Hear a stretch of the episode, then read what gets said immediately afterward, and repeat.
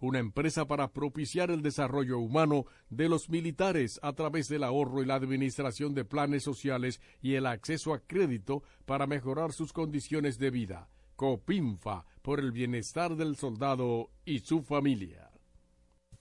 Cuatro siglas identifican la más poderosa estación, HIFA, y dos frecuencias compartidas. 106.9 para Santo Domingo y 102.7 para todo el país. En tu radio, la voz de las Fuerzas Armadas. 24 horas con la mejor programación.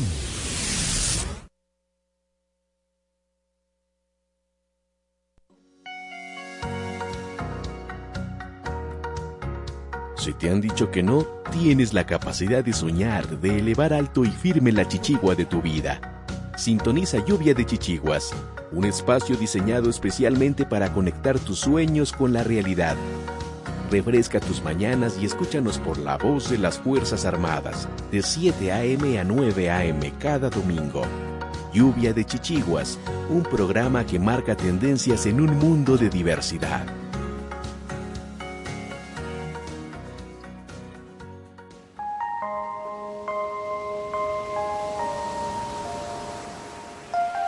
Lluvia de Chichiguas presenta la palabra diaria.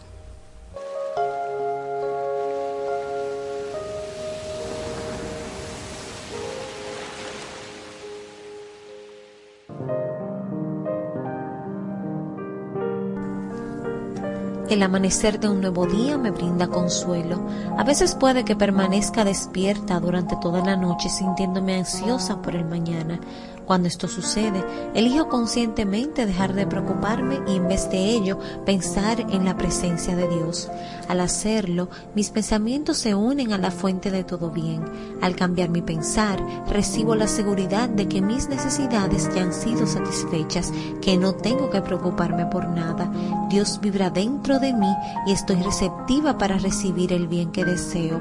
Dicha comprensión me consuela y hace que duerma plácidamente. Despierto de descansada en cuerpo y espíritu, soy una con Dios y estoy atenta a la guía y a las ideas divinas. Con gratitud afirmo, todo está bien.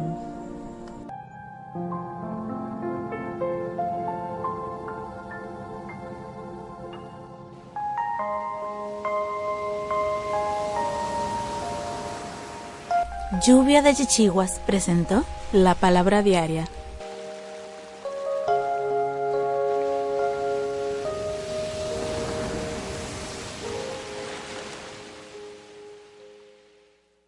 negación a la posibilidad de soñar es perjudicial para la salud. Lluvia, lluvia, lluvia, lluvia, lluvia de chichiguas.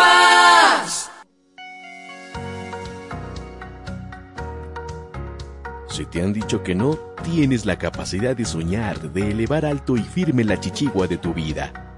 Sintoniza Lluvia de Chichiguas, un espacio diseñado especialmente para conectar tus sueños con la realidad Refresca tus mañanas y escúchanos por la voz de las Fuerzas Armadas, de 7 a.m. a 9 a.m. cada domingo.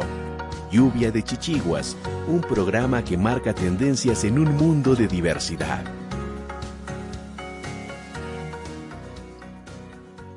Aquí inicia Lluvia de Chichiguas. Elevan sus chichiguas. Sujei de Jesús. Sandro Suba. Catherine Pion. Francisco Cartagena. María Camilo. Y Manuel Cordero. Lluvia de chichiguas.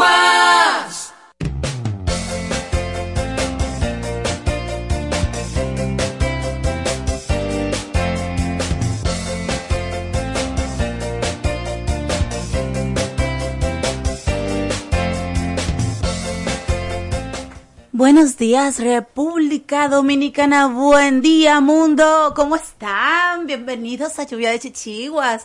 Qué placer para nosotros desde la 106.9 FM en Santo Domingo, desde los 102.7 FM para el resto del país, pero de igual manera a través de www.hifa.mil.do, que es el portal del Ministerio de Defensa. Para nosotros, la voz de las Fuerzas Armadas es todo un privilegio poder llegar hasta sus hogares, poder llegar hasta cada uno de ustedes hoy y ahora. Gracias, Papito Dios, por eso.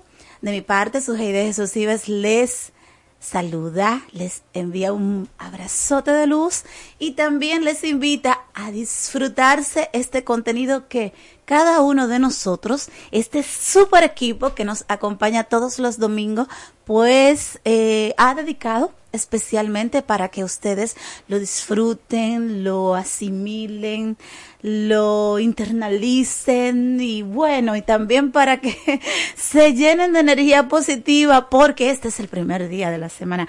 Completamente eso es así, aunque no sea el día laboral por excelencia, es mañana, pero bien. Nosotros aquí, Manuel y yo, estamos trabajando ya. Hola, Manuel Cordero, ¿cómo estás?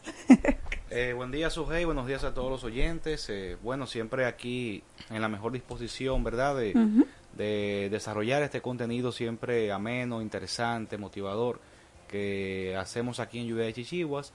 Y nada, muy buenos días a todos los oyentes. Recordarles que aparte de las frecuencias eh, acostumbradas, la 106.9 en Santo Domingo y 102.7 FM para todo el país, también puede escucharnos a través del internet en www.hifa.mil.do y por nuestras redes sociales también. Estamos como Lluvia de Chichiguas en Facebook, en Instagram y en YouTube. Y pueden ahí seguir todo nuestro contenido. Hay concurso, Manuel. Esto no da así como que bueno, como siempre los contenidos.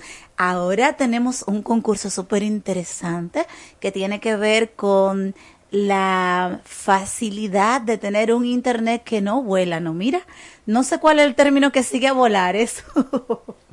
eso está súper buenísimo. Nosotros estuvimos hablando hace poco aquí de justamente de las ventajas de este internet, que no importa que usted esté en la Conchinchina, sea, en el pico de Duarte, de Alto Bandera, eh, no importa donde usted esté ahí, usted puede tener este internet y de igual manera le va a funcionar fantásticamente, súper rápidamente y bueno, sin ningún inconveniente. Nosotros vamos a estar dando los detalles de eso un poco más adelante en el programa de hoy, pero sí, tenemos concurso inclusive, tenemos ya por aquí al doctor José Figueroa, quien es el director de servicios médicos de Profamilia. Nosotros tenemos un plato fuerte con él porque vamos a estar hablando de derechos, sí, sexuales y reproductivos de la mujer. Vamos a estar conociendo cuáles son estos derechos, porque entérate, Manuel, realmente muchas veces no los conocemos y muchas veces se violan por desconocimiento, por ignorancia o simplemente por auto eh, determinarse. Eh, muchas veces hay situaciones que hasta esterilizan a mujeres sin su consentimiento. Entonces, bueno, vamos a estar viendo un poco todo eso con él en un ratito. Vamos a estar también compartiendo un contenido así de mucho interés y valor, como siempre hacen nuestros compañeros desde otros lugares, no siempre desde cabina, particularmente una, la dama, es que en algunas ocasiones ha venido, estoy hablando de Catherine Pion, ella está elevando la chichigua de la defensa del planeta, digamos así, del derecho que tiene el planeta a continuar dándonos vida increíble que nosotros no entendamos eso, pero bien, eh, a través de Brida Verde. Y bueno, vamos a estar contando con ese contenido en un rato también, pero antes con Sandro Suba directamente desde México, quien también nos estará compartiendo un súper contenido, una reflexión de esas que habitualmente, que cada domingo él nos comparte para crecer por dentro. Estamos hablando de creciendo desde dentro y bueno, aquí nosotros vamos a estar simplemente em, fluyendo, fluyendo desde el corazón para que ustedes reciban todo este contenido de la mejor manera. Francisco Cartagena se estará integrando en un momentito, el hombre del rincón de Cartagena. y María Camilo no va a estar presente hoy, le enviamos un abrazote de luz también. Ella es la de Lecciones de Valor y a quien agradecemos la participación del doctor Figueroa, de hecho.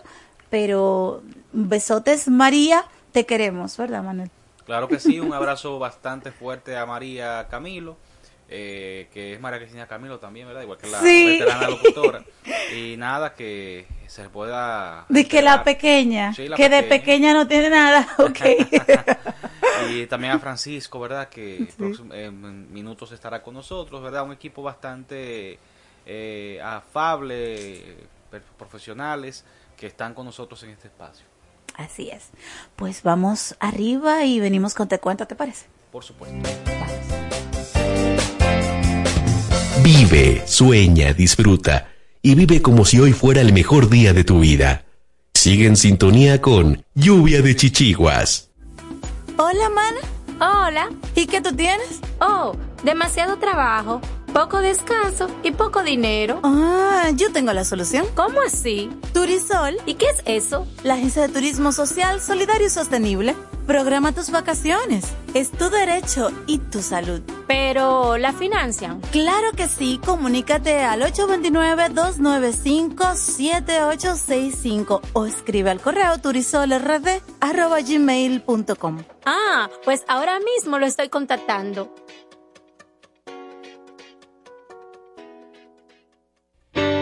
Somos el Centro de Salud Bucal Doctora Zoila Fernández y recuerden que tenemos más de 25 años ayudando a las personas que se sienten insatisfechas con su salud bucal y con la apariencia de sus dientes en sentido general. Y la hemos ayudado a recuperar la sensación de bienestar y salud que todos nos merecemos. Tenemos todas las especialidades dentro de nuestro centro y estamos ubicados en la Avenida Independencia 457, Hotel Riazor, consultorio número 2, Odontolife, Santo Domingo, República Dominicana. Wellness es bienestar, una empresa que promueve a otras empresas el equilibrio saludable entre la mente, el cuerpo y las emociones de las personas. Wellness es bienestar. Utiliza el masaje Shiatsu asegurándoles un estado de felicidad y bienestar a las personas y mayor productividad a las empresas. Contáctanos 809-239-9982, 809-644-9807. Wellness es bienestar. Para prevenir el cólera, se recomienda lavarse las manos con agua y jabón después de ir al baño y antes de cada comida. Consumir alimentos bien cocidos y preparados con agua potable. En todos los casos, para mayor cuidado, hervir el agua antes de consumirla. Si tienes evacuaciones diarreicas acuosas varias veces al día, mantenerte bien hidratado y acudir inmediatamente al centro de salud más cercano. Protégete del cólera. Juntos contra el cólera. La prevención es un asunto de todos. Ministerio de Salud Pública. Nuestros servicios más cerca de ti. Anúnciate en Lluvia de Chichiguas. Si tienes un negocio, vendes un producto o servicio, tienes un emprendimiento, contáctanos 849-816-5508 WhatsApp, correo lluvia de chichiguas gmail.com.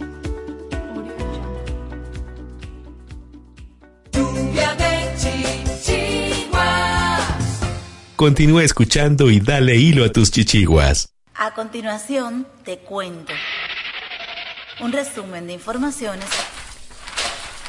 curiosidades y orientaciones que no te puedes perder. Y estamos en Te Cuento. Hola Francisco Cartagena, que ya se integró. Ay, ay, ay, hola, buenos ¿Cómo días. estás? Bien, Sohay, buenos días. ¿Cómo anda el rincón? El rincón está arrinconado, pero no atrincherado. Todo bien. Bien, bien, bien. Buenos días, Manuel. Buenos días, Francisco. Qué bueno eh, tenerte por acá ya y nada. ah, hoy estamos en el segmento Te Cuento con muchas informaciones bastante interesantes. Sí, sí. Aquí estoy leyendo algo muy, muy bueno. Dice aquí que de un restaurante que está en, Nicaragua, que se ha vuelto inclusivo. Dice que la mayoría de sus colaboradores tienen discapacidad auditiva. Entonces, ellos utilizan sus manos para poder comunicarse con los visitantes. Oye, qué interesante. Me encanta. Dice, Nicaragua tiene un restaurante en el que no se dice una sola palabra para pedir una orden. El nombre es Ni Café y está ubicado a algunos kilómetros de la bahía de San Juan del Sur, en el Océano Pacífico, que es la más visitada por turistas extranjeros. Hay un cartel que sobresale en la entrada del restaurante, que abrió sus puertas hace dos años y explica a los clientes su concepto. Somos sordos, hablaremos por señas. Es decir, yo le dan un aviso a la gente. Me encanta. Muy bueno. La mayoría de sus colaboradores tienen discapacidad auditiva. Manos que hablan es el lema de ese local. Un mesero con discapacidad auditiva le da la bienvenida al cliente con señas y lo invita a sentarse en una de las mesas donde después le llevará el menú. El local es un poco rústico, con algunos juegos de mesa y muchas plantas naturales, eso sí. Ofrece una variada oferta gastronómica que está plasmada en el menú y eh, muestra parte del abecedario del lenguaje de señas, quizá no todo, pero parte, de manera que la experiencia también es... Es completa. sí, es inclusiva para la persona porque comienza a aprender, aunque sea algo. Algo. Sí. Los meseros ponen además a disposición del cliente un marcador acrílico para que puedan encerrar en un círculo el nombre del platillo y la bebida que deseen. Mira que... Son muy astutos. Estrategia. Mira, sí, mi, mi, mira qué bonito, porque hasta que uno no no, tiene no vive la experiencia no vive la experiencia de interactuar con alguien con discapacidad quizá está ajeno a ese mundo totalmente eso y, es así. Y, y, y, le, y, es natural que entonces incluso le falte empatía porque Sí. no sabe Ajá. a veces la falta de empatía no es tanto por por maldad te- sino por desconocimiento Exacto. Lo mismo que la violación de derechos, entonces. Correcto. Que sí, sin querer estoy violando tu derecho, pero lo estoy, lo estoy violando. los estoy violando. Y dice que el, el emprendimiento es uno de los únicos restaurantes atendidos por sordos, por personas sordas en este país. Mira qué bien. Y busca empoderar a personas con discapacidad auditiva. La dice aquí Kathleen Berger, oye Berger, ah no este es Berger, originaria de Carolina del Norte, Estados Unidos. De y- que yo sabía. Sí. Y presidente de la junta directiva del proyecto Ni Café, Ni Café, explicó a EFE que abrieron el negocio con el objetivo de ayudar a las personas con capacidades diferentes y empoderarlas. Me encanta. Me encanta. Dice que el restaurante incluyente ha acogido entre los nicaragüenses y extranjeros quienes la felicitan por dar oportunidades laborales a las personas con algún tipo de discapacidad. Una de las metas de Nicafé es que sus colaboradores sordos puedan salir y trabajar en otros restaurantes, oye qué interesante, porque son capaces, Desarrollarse. Puedan volar. Claro. Puedan ser excelentes. puedan elevar su propia chichigua. Añadió una de las ocho personas que impulsan el proyecto. En el negocio donde se sirve desde gallo pinto, que es arroz mezclado con frijoles, yo pensaba que era un gallo, de verdad, hasta ensaladas de frutas, hasta ensaladas de frutas de temporada o de vegetales, así como batidos y café, trabajan ocho personas entre los 20 y 35 años de edad, en las cuales seis tienen discapacidad auditiva. Entre ellas se encuentra el camarero nicaragüense Vladimir Avendaño, un joven sordo que tiene casi dos años colaborando en el restaurante y es quien se acerca a los clientes, a los clientes, los saluda y les entrega la carta. Avendaño es el único de sus hermanos que nació sordo. Sin embargo, su discapacidad no ha sido un obstáculo para trabajar en el restaurante. Dijo al, medio que le entrevistó, con ayuda del intérprete, el jefe de cocina, Edwin Lacayo. Avendaño, a través de sus lenguajes de señas, destacó que gracias a esa oportunidad de trabajar, ha podido ayudar económicamente a su familia, especialmente a su madre. Eh, también, aparte del restaurante, la oferta en Café incluye un vivero en el que se ofrecen variedades de plantas frutales y ornamentales, entre otras que también es atendido por personas sordas. Randall Martínez, uno de los colaboradores que atiende el vivero, coincidió sobre lo complicado que es encontrar trabajo formal teniendo discapacidad auditiva. Eso no solamente allá en Nicaragua, yo creo, creo que aquí también, no sé. Así es. También se mostró muy agradecido por la oportunidad de trabajar en el vivero y dar la bienvenida a los clientes. Según datos del programa gubernamental, todos en voz, en Nicaragua existen unas 16 mil personas, mucho, con discapacidad auditiva. Es bastante interesante. Dice aquí, la Asamblea General de la Organización de las Naciones Unidas, ONU, proclamó el 23 de septiembre, el día de ayer, ¿verdad? Como el Día Internacional de la Lengua de Señas, con el fin de concienciar sobre la importancia de la lengua de señas para la plena realización de los derechos humanos de las personas sordas. Esa es la verdadera inclusión. Y yo acabo de conocer a un taxista que vive con la condición de discapacidad auditiva, a quien saludo, Orlando. Te saludo. Em, él es una persona empoderada hasta donde se lo ha permitido la sociedad porque trabaja, está insertado en una compañía privada y de hecho tiene su propio vehículo, su propia casa y su familia. Tiene dos hijos, tiene su esposa, pero él me explica que él trata de estar solamente trabajando en el día completo cuando sale de la de la compañía haciendo eh, taxi por aplicación, ese, ese mecanismo, y se va para su casa por lo hostil que es el entorno y no es justo. O sea, yo le decía que cuando uno cambia, el mundo cambia, porque definitivamente el enfoque no es que no sea eh, correspondiente a como, como en reacción de la situación. Hay hostilidad, tú no te vas a sentir feliz. Pero si tú te quedas enfocado ahí, no puedes ver otra cosa. Vas a ver el vaso medio vacío y problema. Entonces, obviamente, nadie quiere estar sometido a esa atmósfera. Él se va para su casa, se aísla. Yo le dije que viva, que lo primero y lo principal es que él tiene vida. Fue por una meningitis. Pero hace varios años y él está, incluso ama a su esposa, se aman. Yo le pregunté exactamente, tú, sí, y sus hijos, y él comparte muchísimo con sus hijos. Esa es su vida, su mundo porque entiende que el resto no lo recibe. lo ve como si tuviera una condición mental, no una discapacidad auditiva.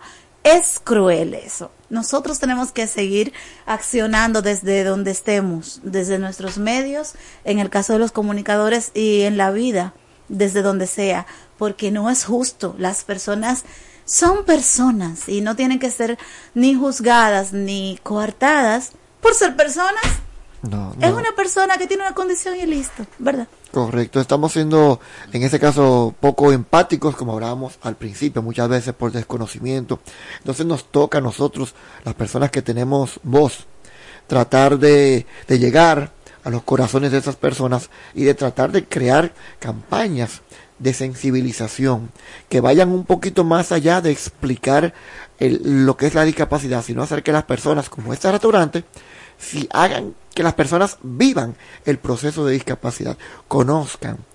Y es un llamado a la sociedad en general, comenzando por todos los medios de comunicación, incluyendo también el cine, incluyendo también el teatro. Despertar a esta realidad, esto no y, de manera, y de manera especial en ese sentido al, al empresariado, porque, eh, o sea, eh, eso que, que está ocurriendo en Nicaragua debe servirles como a ellos de motivación y de ejemplo para que también ellos puedan implementar eh, plazas laborales en sus respectivos negocios donde puedan ser inclusivos esos negocios con personas que, que tienen cualquier condición, eh, ¿verdad?, de cualquier eh, discapacidad. Entonces yo creo que eso es se trata, o sea, dignificar a los seres humanos, porque todos somos humanos, como decía Sujei, indistintamente la condición que tengamos. Correcto. Ese, ese, es un guerrero, ¿cómo se llama él? Eh, el chico que yo te digo, Orlando. Orlando es todo un guerrero porque una persona con esas dificultades en un entorno tan hostil está sacando adelante a su familia. Ese es un Superman sin capa. Así es. Eh, yo le dije eso mismo también y él acotaba que por por antigüedad en el puesto te toca avanzar, o sea, eh, ascender a otro a otro a otra posición y no lo han dejado. Sube todo el que llegó después por la condición, porque su supervisor no cree en él. No tiene fe. No es justo, no es justo. Adelante con la otra información. Claro, eh, tú sabes que una de, de las grandes eh, situaciones que tenemos actualmente a nivel mundial es el cambio climático. Y República Dominicana es uno de los países que es más vulnerable, de los más vulnerables, sobre todo por el tema del crecimiento, del nivel del mar, obviamente el tema también de nuestro, nosotros estamos en el trópico, estamos expuestos a muchos fenómenos naturales y todo esto, el cambio climático eh, ha favorecido, por así decirlo, de que ocurran temas eh, ambientales, por ejemplo, este año eh, se batió el récord del año más eh, caliente, creo que específicamente en el mes de, julio, junio, fue el día Una cosa impresionante. Y, uno lo ve cada año, o sea que cada año bate su propio récord con las temperaturas y, también... Pero este se pasó. Claro, una cosa, no, eh, batió su récord, ha batido el récord, todo, todos los años bate el récord de, de temperaturas altas. Entonces, República Dominicana y España han establecido una alianza estratégica para acelerar la implementación en el país caribeño del Plan Nacional de Adaptación al Cambio Climático con la creación de un portafolio de proyectos que establecerá una hoja de ruta para su ejecución y contará con financiación. El Ministerio de Medio Ambiente y Recursos Naturales de República Dominicana informó ayer sábado en un comunicado que su titular, Miguel Seara Hatton, y la, y la ministra para la Transición Ecológica y el Reto Demográfico de España, Teresa Rivera Rodríguez, ponderaron la alianza acordada en una reunión el jueves al margen de la 78 Asamblea General de la ONU que se celebraba en Nueva York. Eh, de acuerdo con la información, las líneas de acción del acuerdo se definirán sobre la base de poner en marcha un modelo de colaboración en el que los gobiernos, entidades financieras y públicas y privadas y otros actores desarrollen proyectos atractivos que tengan como objetivo la resiliencia de República Dominicana frente a los, a los efectos de la crisis climática. La alianza se inscribe dentro del proyecto acelerador de portafolio de proyectos de adaptación, APA por sus siglas en inglés, que impulsa la Secretaría General de las Naciones Unidas, la ONU, para los países en desarrollo eh, eh, reciban apoyo dirigido a, convertir sus prioridades de adaptación a la crisis climática en un plan de inversión de toda la economía que pueda ser transformado en una línea de proyectos atractivos para la inversión público-privada. Eh, la viceministra de Cambio Climático Dominicana, Milagros de Camps, calificó la iniciativa como un logro para República Dominicana y adelantó que la alianza será un acelerador de proyectos de adaptación a la crisis climática con un enfoque en sistemas de alerta temprana y prevención de riesgos que nos dará información para tomar decisiones políticas cada vez más adecuadas y oportunas. Sostuvo que reducir la vulnerabilidad y aumentar la resiliencia de los más vulnerables es una prioridad imperativa del país. En este contexto aseguró que España ha sido y sigue siendo un socio cercano en estos esfuerzos. La funcionaria consideró que la adaptación al cambio climático es lo que menos se financia y es el, la principal prioridad eh, para países vulnerables como son los Estados Unidos, ¿verdad? Y entre otras eh, naciones que también tienen eh, esta, esta condición. también hay que, hay que hablar o dar el dato de que a nivel mundial 3 mil millones de personas eh, ya son eh, altamente vulnerables al cambio climático, de acuerdo con el grupo intergubernamental de expertos sobre el cambio climático. Eh, entre 2010 a 2020, la mortalidad humana por inundaciones, sequías y tormentas fue de 15 veces mayor en regiones altamente vulnerables, dijo el ministro de Medio Ambiente dominicano. Sí. El secretario general de la ONU, Antonio Guterres, ha pedido un aumento mundial eh, de la inversión en adaptación para apoyar a los países en desarrollo debido a que los impactos climáticos en el planeta siguen aumentando en frecuencia e intensidad, sin que la financiación para enfrentarlos se incremente en la misma medida. Es así. Bueno, mira, el, como uno dice, hace mucha calor. hace mucha calor. El sábado yo llegué al residencial, hora nueve de la noche siento un vapor y un calor eh, increíble y yo no me lo creía. Como que era un sauna, como que llegaste a un sauna y no a tu casa. Para la hora demasiado calor, para la hora. Y estoy hablando con una señora que está fuera en el parqueo, que salió de la casa precisamente para tomar un poco de fresco. Le digo yo, que usted está aquí con esto este calor? No, que salió un poco para tomar un poco de fresco, porque en el momento, en algún momento, dice ella, llegará la brisa. Y yo no puedo, no aguanto mi curiosidad y toco el piso. Manuel, caliente. Es decir, yo no te puedo decir exactamente los, los grados que tenía de temperatura, pero estaba caliente a las nueve de la noche. Es decir, te lo, es alarmante. Te lo creo a las 6 de la tarde, quizás hasta las 7, pero 9 de la noche, el piso de un residencial caliente, ardiendo, es, una cosa increíble. Sí, pero hay, inclusive países que han sufrido estas olas de calor, donde en, en, la, en el pavimento, en las calles, el asfalto, eh, las comas de los vehículos inclusive se han comenzado hasta a derretir. Sí, de la, de la alta temperatura, de la radiación solar entonces, eh, eso lo, nos debe a nosotros. Mira, muchachos. Sí, de una alarma, realmente, porque tú, sabes las enfermedades. Las gomas. Claro, neumáticos. Imagínate en la piel el daño que hace. Derretirse. Y, por ejemplo, nosotros que vivimos en un país que el sol es bastante cariñoso. Ay, Dios. Eh, yo creo que, eh, no sé cómo no se ha desatado enfermedades de la piel, inclusive hasta el mismo cáncer, porque esa, esa radiación solar es muy, muy fuerte. Y, y, y, eh, hablando precisamente de eso, en consecuencia de eso también el tema de la sequía. Nosotros la vivimos este año. ya, gracias a Dios, estamos un tanto mejor porque ha estado lloviendo. Pero para la gente olvida rápido. Nosotros iniciamos este año 2023 con una sequía bastante intensa, donde no se no llovía. Eh, no. llovía. Y eso también es efecto de ese mismo cambio climático. Tenemos que poner medidas. Chicos, vámonos. Venimos con Sandra Suba y creciendo desde dentro. Vive, sueña, disfruta y vive como si hoy fuera el mejor día de tu vida. Sigue en sintonía con Lluvia de Chichiguas. Hola, mana.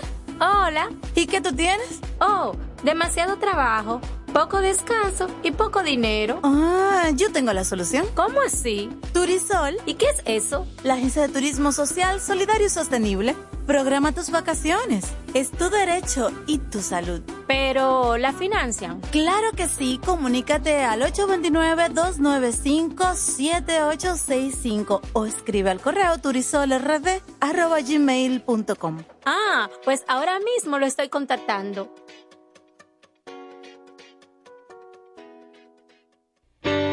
Somos el Centro de Salud Bucal Doctora Zoila Fernández y recuerden que tenemos más de 25 años ayudando a las personas que se sienten insatisfechas con su salud bucal y con la apariencia de sus dientes en sentido general. Y la hemos ayudado a recuperar la sensación de bienestar y salud que todos nos merecemos. Tenemos todas las especialidades dentro de nuestro centro y estamos ubicados en la Avenida Independencia 457, Hotel Riazor, consultorio número 2, Odontolife, Santo Domingo, República Dominicana.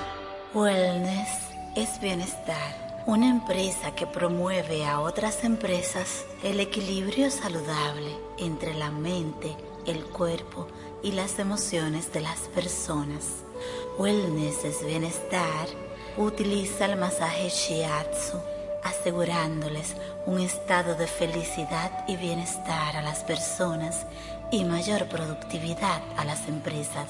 Contáctanos 809-239-9982, 809-644-9807. Wellness es bienestar. Para prevenir el cólera, se recomienda lavarse las manos con agua y jabón después de ir al baño y antes de cada comida. Consumir alimentos bien cocidos y preparados con agua potable. En todos los casos, para mayor cuidado, hervir el agua antes de consumirla. Si tienes evacuaciones diarreicas acuosas varias veces al día, mantenerte bien hidratado y acudir inmediatamente al centro de salud más cercano. Protégete del cólera. Juntos contra el cólera. La prevención es un asunto de todos. Ministerio de Salud Pública. Nuestros servicios más cerca de ti.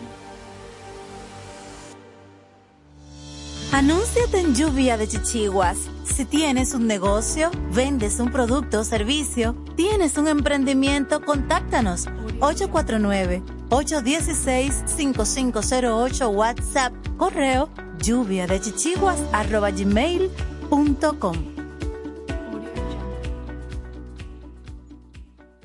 gmail.com. Continúa escuchando y dale hilo a tus chichiguas. Lluvia de chichiguas. Reflexiones para transformar el ser, creciendo desde dentro, en voz de Sandro Suba. La fábula de la rana sorda. Un grupo de ranas viajaba por el bosque y de repente dos de ellas cayeron en un hoyo profundo. Todas las demás ranas se reunieron alrededor del hoyo. Cuando vieron cuán hondo era el hoyo, le dijeron a las dos ranas en el fondo que para efectos prácticos se debían dar por muertas. Las dos ranas no hicieron caso a los comentarios de sus amigas y siguieron tratando de saltar fuera del hoyo con todas sus fuerzas. Las otras ranas seguían insistiendo que sus esfuerzos serían inútiles. Finalmente, una de las ranas puso atención a lo que las demás decían y se rindió. Ella se desplomó y murió. La otra rana continuó saltando tan fuerte como le era posible. Una vez más, la multitud de ranas le gritó que dejara de sufrir y simplemente se dispusiera a morir. Pero la rana saltó cada vez con más fuerza hasta que finalmente salió del hoyo. Cuando salió, las otras ranas le preguntaron, ¿No escuchaste lo que te decíamos? La rana les explicó que era sorda. Ella pensó que las demás le estaban animando a esforzarse más para salir del hoyo. Moraleja. Dispongámonos a no dejarnos vencer tan solo por lo que nos dicen los demás, pero principalmente seamos especiales para que cuando nos caigamos sepamos levantarnos y levantar al compañero del costado. La lengua tiene poder de vida y muerte. Una palabra de aliento compartida a alguien que se siente desanimado puede ayudar a levantarle y hasta salvarle la vida. Una palabra destructiva a alguien no edifica ni al emisor ni al receptor. La tercera y más importante es que si no saltas y vences los problemas, no podrás salir del hoyo. Creciendo desde dentro, en voz de Sandro Suba. Lluvia de chichiguas. Continúa escuchando y dale hilo a tus chichiguas.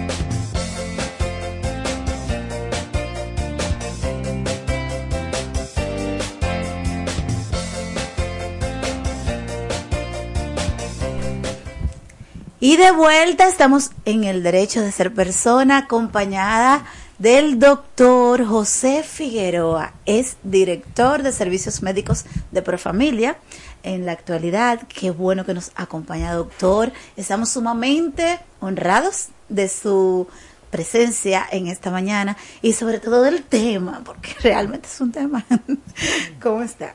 Bien, gracias. Eh, antes que nada, darle los buenos días a ustedes y agradecerles la invitación y a todos los, telescu eh, los radioescuchas eh, por permitir estar presente y compartir un tema tan importante como es los derechos de las personas, ¿no? Sí, los derechos sobre todo sexuales y reproductivos de la mujer. Pero todos los derechos, ¿no? Al final es eso. Todos los derechos, ¿no? Eh, es un tema muy acuciante, es un tema muy interesante, un tema que creo que todos debemos manejar porque al final somos personas. Sí. Y nos afectamos, Y nos, y nos eh, afectamos porque el comportamiento nuestro eh, como parte de la sociedad depende del respeto de los derechos de cada uno de nosotros. Somos parte de un todo. Si todos actuáramos respetando los derechos propios de uno mismo y los derechos de los demás, otra cosa fuera. Exacto. Viviéramos, viviéramos en un paraíso. pero, pero es imposible porque las- la- todas las personas tenemos percepciones diferentes y asumimos que nuestra percepción son los derechos que, que les asisten, pero no es así.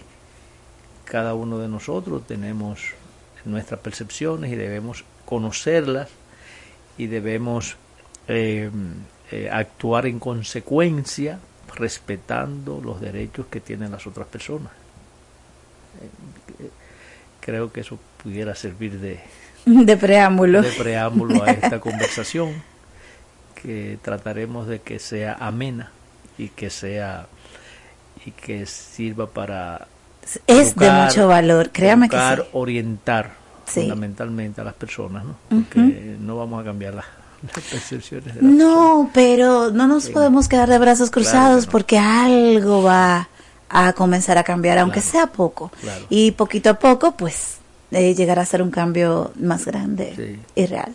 A mí me preocupa el poquito a poco.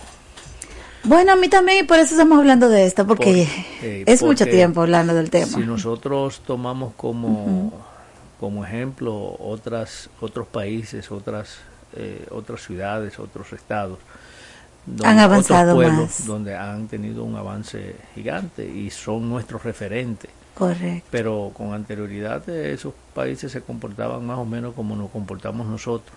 Sin embargo, la velocidad de ese cambio en nosotros no se da. ¿Qué es lo que pasa en República Dominicana en ese sentido? Desde mi perspectiva, por una serie de circunstancias que, que tiene que ver con todo, con desarrollo, con educación, con posibilidades y disponibilidades de, de medios para poder hacer que las personas puedan avanzar. Entonces cuando tenemos eso limitado, entonces eso nos limita también que nosotros cambiemos de visión y cambiemos de percepción eh, a nuestra realidad.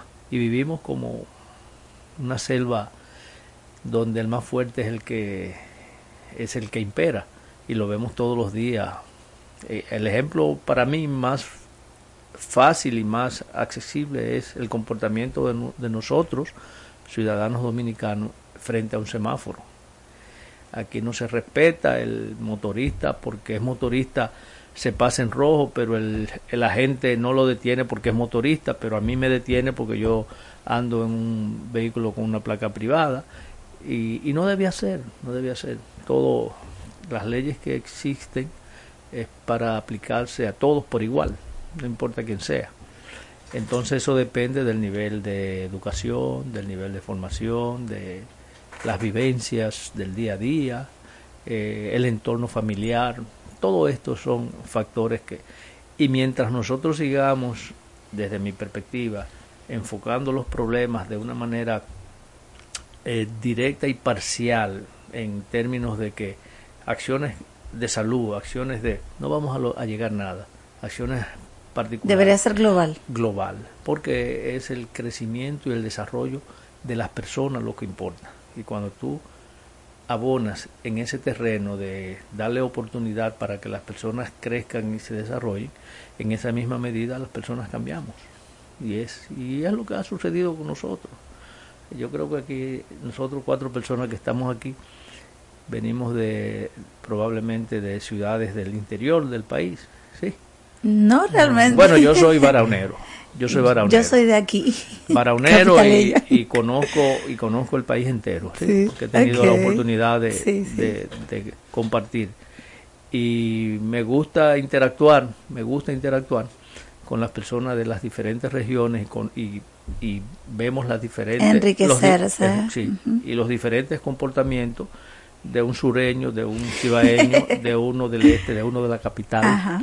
y de uno de la capital. Ajá, ¿cuál es ese?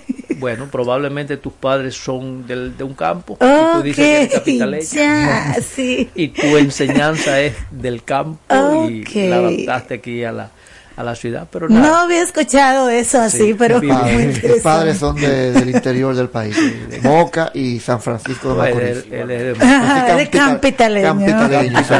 campitaleño. ¿Y tú, No, Manuel? yo, yo creo que eh, eh, nosotros somos mayoría aquí ahora mismo. Somos- sí, yo soy Cam- capita- capitalino. Sí, que obviamente el vínculo siempre con el interior está por nuestros padres. Claro. Mi- Sí. mi- mis padres directamente, bueno, mi madre es capitalina también, mi padre es de San Francisco. Y mis abuelos, que también tuve muy, muy cercano a ellos en mi crianza, son de uno del San Juan y otro de Higüey. O sea, de, de zonas. No, pero tú eres... Tengo una, una mezcla genética ahí. Sí. Regional.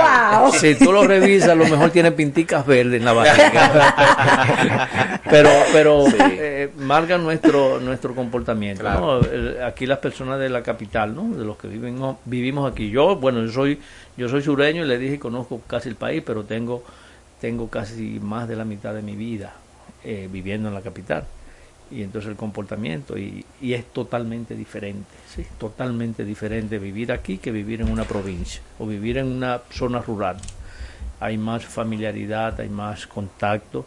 Aquí nos alejamos, vivimos, por ejemplo, en una zona y el vecino de al lado a veces tú no sabes ni siquiera el nombre.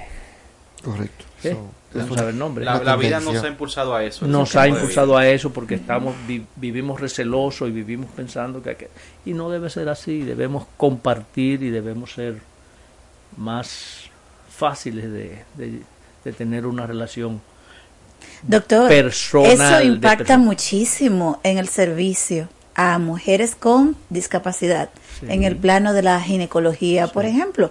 O sea, derechos sexuales y reproductivos en general, pero por ejemplo la ginecología. Eso que usted acaba de decir de eh, deberíamos ser fáciles en la relación, no todos lo somos. Deberíamos ser empáticos, no todos lo somos. Y en un momento de eh, acceder a un servicio, a veces nos encontramos con que el médico no quiere tocar a la persona, comenzando por ahí.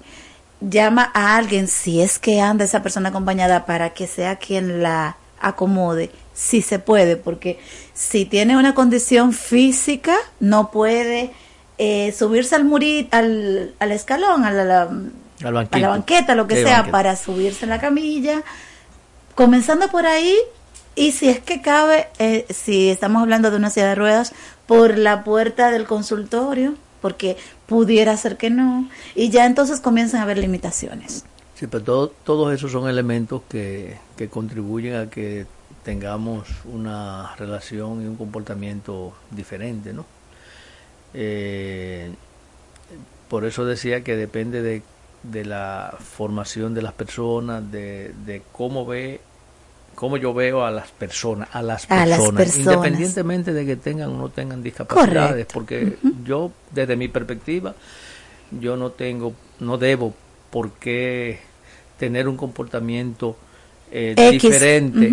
En cuanto a la relación de Con uno con una persona que sea sola, que sea ciega, que tenga un problema locomotor, porque es persona al final. Así Eh, es. la atención. Correcto. Ahora, en el, en el ámbito médico tenemos limitaciones porque nuestro sistema ahora es que está, bueno, desde un, tiemp- de un tiempo ha estado empezando a dar los primeros pasos para facilitar esa, esas condiciones, que hayan condiciones eh, que De accesibilidad. de accesibilidad, que la existencia de ello limita la facilidad para atender a una persona. Pero la actitud del, del proveedor, en este caso el médico, no debe ser limitativa. Todo lo contrario, debía ser de, de apoyo y de, de facilitar el, el proceso. Yo, mi- en mi experiencia, eh, no sucede así, como tú, lo estás, como tú lo estás expresando, porque entiendo que el respeto a, las- a los derechos de las personas debe estar ahí, y sobre todo en el área donde nosotros nos manejamos, de, de- de la medicina, ¿no? Eh, pero yo creo que sí que vamos a cambiar. El tema de la esterilización, doctor, el tema, mm, porque es que son como varias fases y, y va eh, ahondándose el asunto.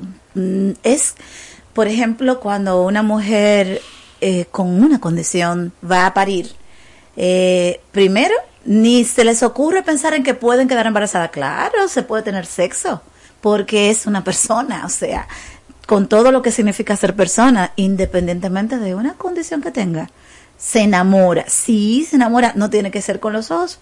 El amor, por ejemplo, personas ciegas. O, por ejemplo, una persona que está en silla de ruedas, sabrá Dios por qué está ahí. No tiene que ser que su, su aparato reproductor esté eh, con alguna situación. Por tanto, podría ser que sí, que está embarazada. Y entonces tiene que parir porque no se va a quedar con el bebé adentro. Y ahí hay situaciones que se pueden ir dando que sí son reales, Sí, son que, reales. que están evidenciadas y están eh, tomadas, Documentadas, documentadas. Entonces, eh, en ese momento de que, no, no, pero no deben de estar y esterilizan sin preguntar, violación de derecho. Eso, eso es, bueno, eso es conductual y un asunto de actitud, ¿no? Y, yo diría que esterilizan sin preguntar eh, no es lo común.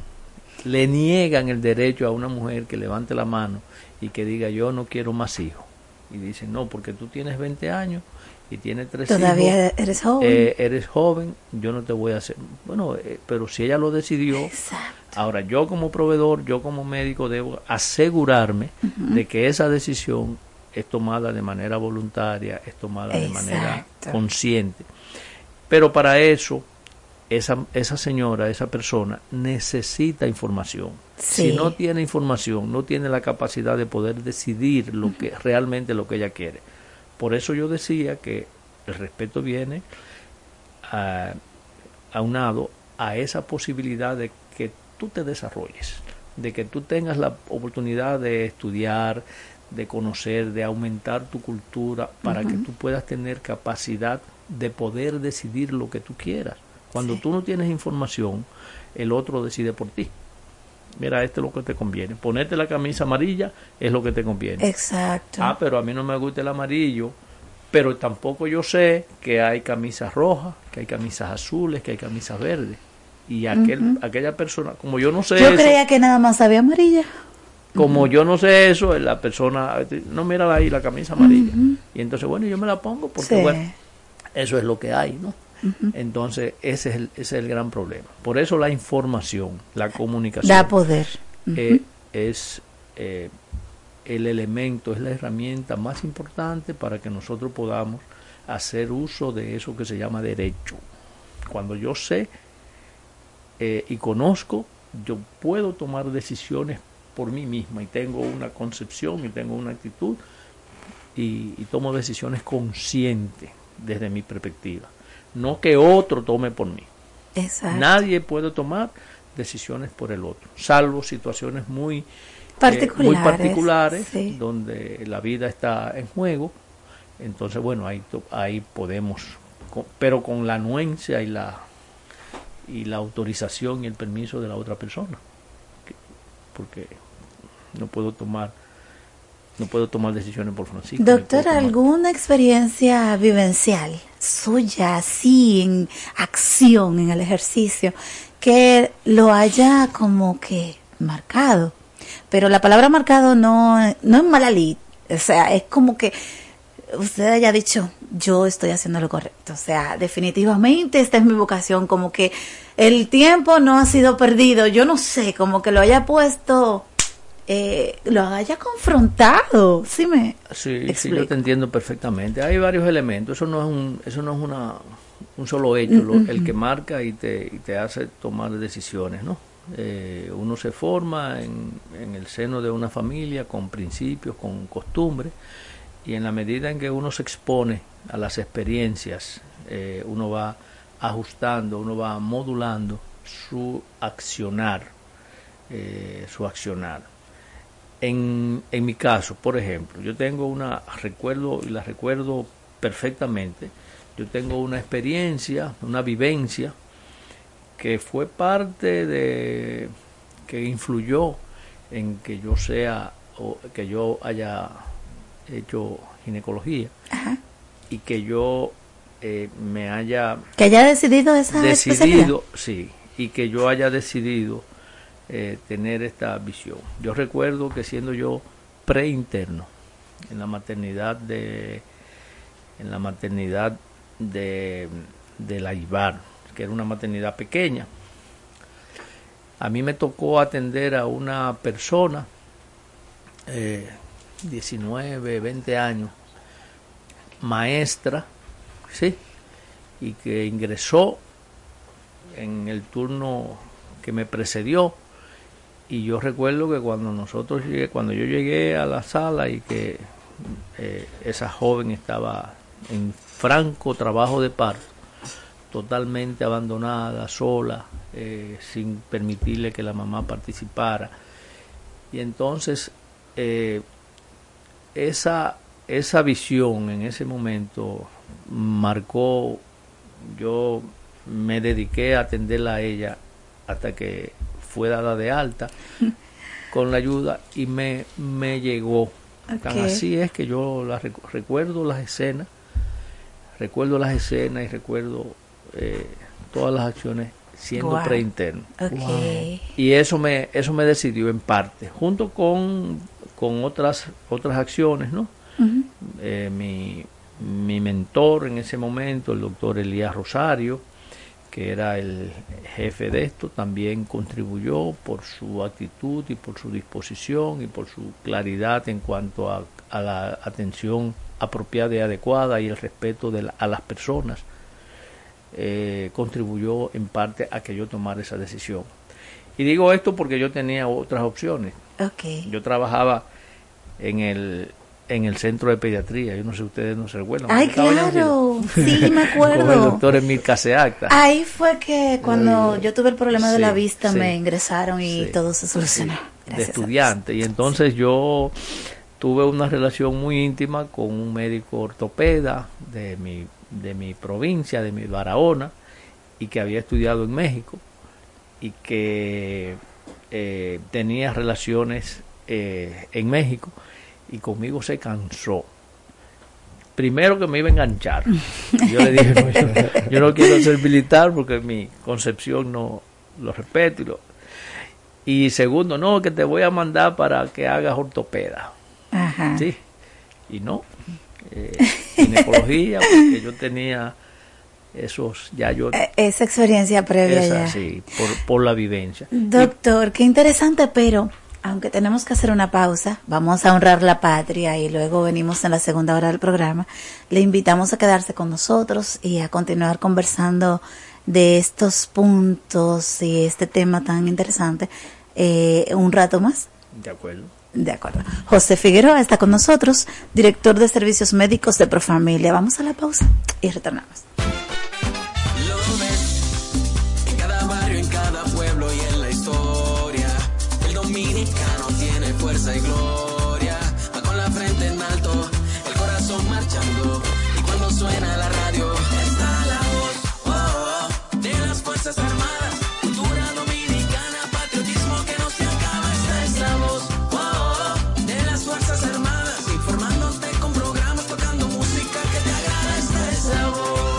Radioemisora Cultural La Voz de las Fuerzas Armadas. HIFA 106.9 para Santo Domingo y 102.7 FM para el interior del país. Primero lo nuestro. Esta es la voz.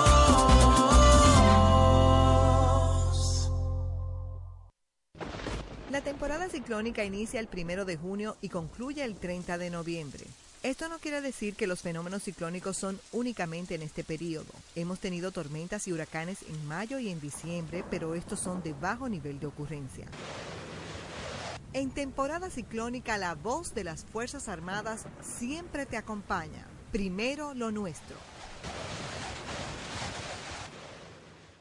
La Junta de Retiro de las Fuerzas Armadas es la institución que se encarga del constante mejoramiento del bienestar de los retirados y pensionados de las Fuerzas Armadas y sus familiares, con trámites ágiles, sencillos y el ofrecimiento de mejores servicios con atención cálida y personalizada. Junta de Retiro de las Fuerzas Armadas, trabajando por el bienestar de los retirados y pensionados de los institutos castrenses. Porque lo primero es lo primero. Delante de unos maravillosos hijos, siempre hay deliciosos platos y exquisitos postres. Y detrás una magnífica chef que sabe sorprenderles cada día porque siempre tiene delante la leche de coco la famosa, fresca, natural y tan nutritiva. Leche de coco la famosa, porque lo primero es lo primero. De la famosa. ¡Claro! La famosa, lo más natural. La posición de atención deberá ser mantenida desde el principio hasta el final de la interpretación de nuestro himno nacional. Bajo o fuera de techo, si lleva sombrero o gorra, deberá ponerse bajo la parte izquierda del pecho, hasta que se haya tocado la última nota de nuestro himno nacional. Son las 8 de la mañana. En estos precisos momentos sube hasta el tope la enseña tricolor, la gloriosa bandera dominicana.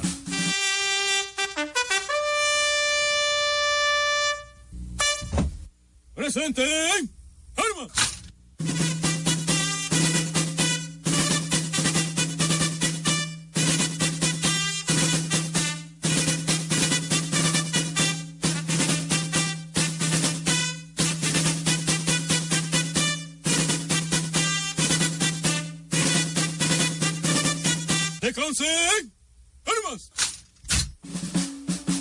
Gloriosa bandera dominicana ondea ya en todas las instituciones militares, públicas y privadas para describir en su batir airoso las glorias inmarcesibles de nuestro país que nos hacen recordar los hechos heroicos de los valientes soldados que nos legaron una patria libre, independiente y soberana bajo el lema inmortal impreso en su escudo, Dios, patria y libertad, República Dominicana.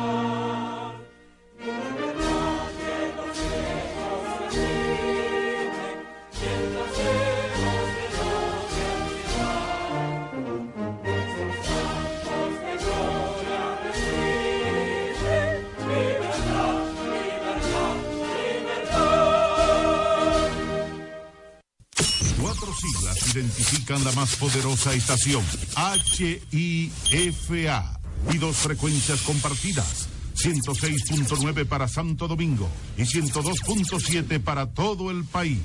En tu radio, la voz de las Fuerzas Armadas. 24 horas con la mejor programación. Lluvia de chichiguas.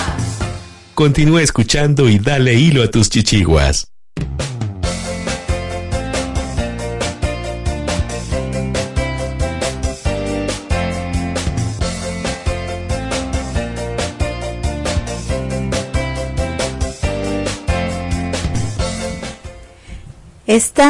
En la segunda hora de lluvia de chichiguas. Gracias por la sintonía. Recuerden que nos pueden escuchar por la 106.9 FM. Eso es radio convencional, señora, ¿verdad? O sea, por el radio 106.9 FM. Igualmente por la 102.7 es para la gente que está un poquito más lejos, que está en la frontera, por ejemplo, pero las que son más quizás cibernéticas nos pueden ver y escuchar a través del portal del Ministerio de Defensa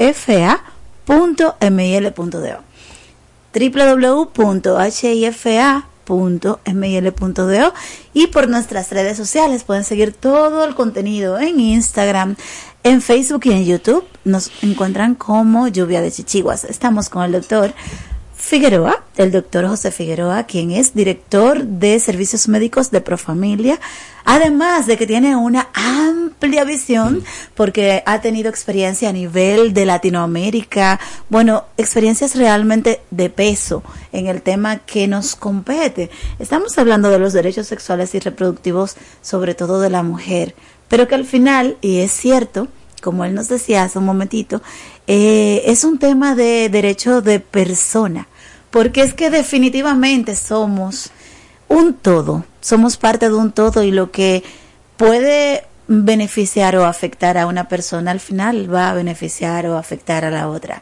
aunque no creamos eso así, pero es así. Francisco Cartagena, Manuel Cordero, estamos aquí en cabina y de mi parte, Sujei de Jesús, reitero, es un placer tenerlo. y bueno, vamos a continuar, entonces creo que sería interesante desde su su experiencia, desde su eh, radio de acción, desde el ejercicio de su profesión, eh, que, que iniciemos esta conversación, aunque vamos a continuar con lo que ya estábamos hablando en el derecho de ser persona, el segmento anterior, eh, con cuáles son estos derechos sexuales y reproductivos. Porque usted bien dice que muchas veces estas violaciones vienen a propósito o por consecuencia de que no los conocemos. O sea, hasta nosotros mismos nos violamos el derecho cuando estamos en desconocimiento. Pero gracias eh, por esa reintroducción. Pero yo creo que vamos a, retomar el tema. Pero creo que es conveniente que veamos lo que significa derechos humanos, los derechos. Los derechos humanos lo se pueden considerar o se consideran como normas que reconocen y protegen la dignidad de todos los seres humanos Correcto. Y son derechos inherentes a todos y a cada uno de nosotros. Fíjense que eh, debemos ponernos de acuerdo en cómo vamos a convivir para poder hacer uso y, Para y poder ejercer, convivir. y ejercer ese derecho. Sí. ¿sí? No es que yo actúe de una manera como a mí me da la gana y Francisco actúe de otra. No, hay normas para que tú poder eh, manejar esos derechos, para que yo no te agreda a ti ni tú me agredas a mí y vivamos en paz. ¿sí? Y dentro de esos derechos humanos están los llamados derechos sexuales y derechos reproductivos, a los cuales tú eh, eh, mencionaste. Pero existen derechos a la comunicación, la libertad, De derecho a la privacidad, de culto. derecho de Ujú. todos los que tú quieras. De Y- tránsito. Y dentro de esos derechos humanos están los derechos reproductivos. ¿Qué Sí. son los derechos sexuales y los derechos reproductivos? Son los derechos inherentes que tenemos cada uno de nosotros de, tomar decisiones, de tomar decisiones en cuanto a la capacidad reproductiva o en cuanto a mi comportamiento sexual. Se, div- se dividen en derechos sexuales y derechos reproductivos. Con los derechos reproductivos eh, abarcamos que son que es un derecho humano. Eh, esos derechos sexuales y derechos reproductivos están protegidos por la Constitución Nacional, están protegidos por los tratados internacionales de derechos humanos y también por leyes nacionales. Son, y soy reiterativo en eso, son parte de los derechos humanos y por ende debemos respetarlos. ¿Qué significa eso? Que si tú decides tener, en cuanto a derechos reproductivos, tener un hijo y tenerlo a los 25 años, eh, es tu derecho, es tu decisión. Correcto. Y, tú, y, y eso tú lo vas a hacer en función de. Entonces, hay una serie de elementos que tienen que facilitar que tú puedas hacer, ejercer ese derecho. Que tú puedas, si tú quieres tener relaciones sexuales la, sin, sin deseo de, reproducti, de reproducirte, la tengas. Y, y ahí están entonces los, el acceso a los métodos anticonceptivos. Que tú digas, no, no es con Francisco, es con José. Eso es una decisión tuya. ¿Sí? Eh, dentro del matrimonio, en unión libre, bueno, eh, eh, el, Estado debe garantizarte esa, esa unión en la condición en que para que tú puedas tomar ese derecho como, como lo entendemos.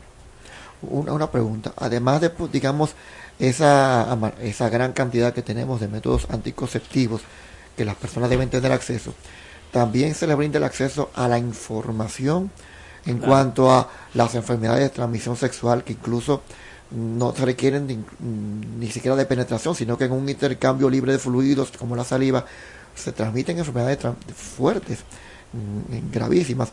Esa información también está contemplada en cuanto a la educación sexual, los, también los riesgos, pros y contras del uso de determinados anticonceptivos que manejan, digamos, el equilibrio hormonal y que se ha visto una relación a veces, en muchos, casos, de, de problemas, consecuencias de, del uso indebido quizás de los de Claro. Yo anteriormente, anteriormente manifesté que la información es la base para tú poder tomar decisiones, para tú poder actuar en consecuencia. Excelente. Si no hay información, tú, tus, los, las acciones de cada uno de nosotros eh, generan muchos riesgos. ¿sí? Si no hay información, podría ser perjudicial para tu salud. Para todo, no, para todo. pero sí, para, así. Pero para todo. En el, en el marco de derechos. En este contexto. En el marco de derechos reproductivos, si yo no tengo información sobre los métodos, sobre lo, las consecuencias de tener o no tener una relación sexual, uh -huh. yo no tengo capacidad para tomar decisiones con respecto a, e, a, ese, a ese aspecto, a derecho a tener o no tener hijos, o a tener o no tener relaciones. Si yo no sé que una relación, una relación no protegida, con una persona que tenga múltiples, eh, múltiples compañeros eh, de relaciones, uh -huh. me expone a un riesgo de yo adquirir una enfermedad de transmisión sexual que pueden ser curables y no curables. Porque hay enfermedades que no se curan de transmisión sexual, que no se curan. No tenemos ahora los mecanismos para eso. Hay el VIH, eh, se controlan, pero no se curan. Es el correcto. herpes. Uh -huh. Hay otras que sí se curan con una inyección. Una sífilis se cura, detectada temprano eh, se puede curar, se cura perfectamente.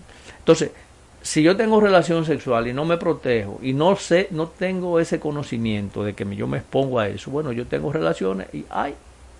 Ahí viene el tema. O salí embarazada en el caso de una mujer, o sal, y además salí con una con una ITS, con una infección de transmisión sexual, hay un riesgo muy alto. Por eso la información es básica. Y por eso, en aspectos de salud sexual y salud reproductiva, es el fundamento, el, el, la plataforma para nosotros poder ofrecer esos servicios. Si no lo comunicamos y no lo informamos, no hay posibilidades de esto. Y los métodos anticonceptivos eh, tenemos que informarles. La, la, la, exposición y los riesgos de enfermedades de transmisión sexual eh, debemos hacer. Como debemos hablar también de, de la posibilidad de, de, que, de adquirir, de que si hay deseo de un embarazo, y tengo 40 años, la posibilidad de que el hijo pueda eh, tener un problema, una condición, una sí. condición, un síndrome de Down, eh, debe, de debe saberlo, debe estar informada para que tome su decisión. Si voy a tenerlo o no, no voy a tenerlo. No es que se excluya, no es que diga, no, tú no puedes. No, no, no es una decisión de ella. Yo, te, yo profesional te doy la información. y la discuto y la analizamos y tú tomas la decisión. Yo, médico, no indico un ginecólogo, yo no indico un método. Yo no digo, te toca pastilla, te voy a indicar una pastilla. No, no. Hay un proceso de información y de análisis y de comunicación. Y tú me dices, bueno, doctor, eh, voy a usar la pastilla. Entonces yo te indico la pastilla. Pero yo de entrada, yo no te voy a decir, a ti te toca un dispositivo. No. Te doy la información de todos los métodos, tú decides cuál quieres y entonces actuamos en consecuencia. ¿Sí? Así es que nosotros vemos y hacemos eh, las ofertas y las atenciones de, en salud sexual y salud reproductiva. Informando para que las personas tengan capacidad de tomar decisiones. Y cuando, cuando las decisiones son tomadas de manera voluntaria e informada, difícilmente tengamos complicaciones y difícilmente tengamos para atrás. Y además tenemos la oportunidad, la posibilidad de reforzar eso en consultas subsecuentes. Correcto. Lo, Eh, lo importante es como que primero eh, tomar la decisión informada y normalmente eso ocurre en un proceso de de de facilitar ese servicio con conciencia. Porque hay de todo en esta vida. Así como hay cirujanos que no son cirujanos nada y que abren los cuerpos y la gente termina muriéndose. Pero por, bueno, eso- eso eh, es otro X, tema. O sea, hay cosas y cosas. Sí. En este caso, servicios con ese nivel de compromiso y de mm, sería como de conciencia, donde se le facilita no solamente, vamos a decir, la atención médica, sino el todo. La- porque hay implicaciones psicológicas y, y demás, incluso Y me económicas. gustaría, en esto. ese sentido, Zoe, ahora que tú abordas eso, y usted que hablaba también de la, de la información, la información en este caso adecuada que debe tener una persona, pero hay también, nosotros vimos en la sociedad de la información, y ahora más con, con el tema de las Mm, redes el sociales. bombardeo. Ujú. Ahora hay un, un exceso de información, diría yo. eh, de- de- Sí. diría- diría Y yo de que- desinformación también. Exacto, de- de- inadecuada. Porque eh, hoy día, eh, el, por ejemplo, el tema de la pornografía, el tema de los contenidos sexualizantes, eh, inclusive en la misma música, que, que la gente cosifica el sexo. eh, y esto de alguna forma eh, no puede, digamos, también vulnerar el derecho propiamente a la sexualidad, en el sentido de que eh, para el disfrute de un derecho, el mismo debe ser, debe ser ejercido de manera adecuada para el mismo ser humano, porque obviamente si es inadecuada también afectaría su propia integridad, porque por ejemplo hay un derecho efectivo a la libertad, por, por comparar, por extrapolarlo a otro derecho. Uno tiene el derecho a, a moverse, a movilizarse. Sin embargo, hay propiedad privada. Si usted transgrede el límite de una propiedad privada, usted está entonces violentando un derecho, que es ese derecho a la propiedad privada. Entonces pasa lo mismo con la sexualidad. Usted tiene derecho a reproducirse, a tener sexo. Ahora, si usted, ah, por ejemplo, a la mujer la cosifica, si usted eh, eh, tiene una vida promiscua y responsable, por por ejemplo, con el tema de las enfermedades que usted comentaba ahora, hay un, un- ejercicio indebido de la sexualidad. La sobreinformación es la pregunta objetiva. ¿Cómo afecta esto la, la- el, el derecho a la sexualidad? Tú usaste un término, Cordero, que a mí ese término me es un término como de comodín, es la palabra adecuada. Adecuada, el término es relativo. ¿Qué es adecuado para ti? ¿Qué es adecuado para mí? Yo creo que debemos ser precisos y ofrecer informaciones científicas y, y basada en la experiencia y basada en la valoración de lo que eso significa. Entonces, porque la adecuada, el que hace pornografía la ve adecuada. Yo estoy, yo estoy dando información adecuada desde mi perspectiva. Pero nosotros en el ámbito, en el ámbito nuestro, yo creo que debemos tener informaciones, informaciones eh, basadas en la realidad, basada en lo que significa esto y sobre documentada sobre una base de experiencia y de la el conocimiento real, conocimiento científico de lo que está pasando. Esa es nuestra responsabilidad. Por eso nosotros el término adecuado es como un comodín, la palabra adecuada, ¿no? Porque yo lo Sesgado, preferimos, sesgado. sí, preferimos ser un poco más precisos, sí, aunque eh, aunque es variable. Tú preguntabas sobre, sobre eso, si no, y te voy a responder es, eh, de una manera sencilla. Si no hay información y hay exposición a una relación no protegida, hay muchas posibilidades de una infección de transmisión sexual. Y, y las personas debemos saberlo. Tanto el hombre como la mujer debe saber esa, esa, ese riesgo. ¿Y los adolescentes? La Bueno, realidad que usted estamos hablando, estamos hablando de personas. Y las personas son desde que nacemos hasta que nos morimos. No, lo digo porque usted dijo mujer, hombre, y yo le pregunto ahí mismo, aprovechando su experiencia en consulta, la realidad de- de- del servicio ginecológico, ¿cómo está viendo esto? ¿Cuánto está afectando? Porque lo está haciendo según la percepción de nosotros y desde nuestra acera, o sea, no, no trabajamos salud, pero sabemos que hay una correlación importante entre todo este bombardeo de violencia sexual, porque es violencia sexual al final, es cosificación de la mujer, la, la, la, y sexo sin freno, entonces alcohol, drogas, etcétera, juca, X, muchas cosas juntas.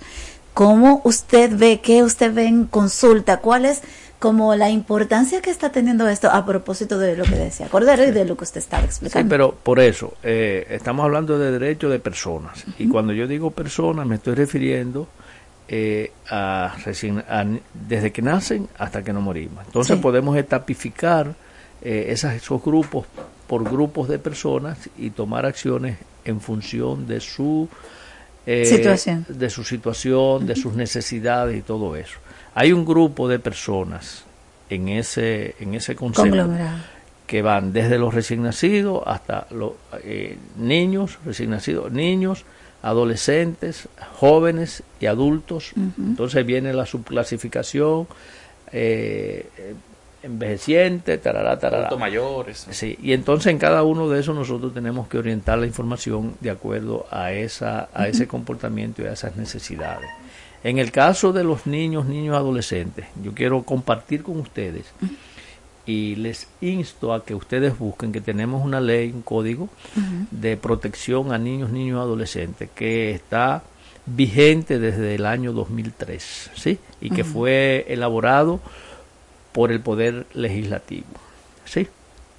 Y ahí eh, enmarca todas las situaciones y todos los comportamientos que nosotros debemos tener para con los niños, niños y adolescentes que tienen derechos, a pesar de que son eh, eh, menores, Menores. de edad y que hay una ley de protección a los menores de edad, pero hay un código de protección a niños, niños y adolescentes que eh, eh, es lo que es lo que hace que eh, tengo por aquí que el código define y establece la protección integral de los derechos fundamentales de los niños, niños y adolescentes que se encuentran en territorio dominicano.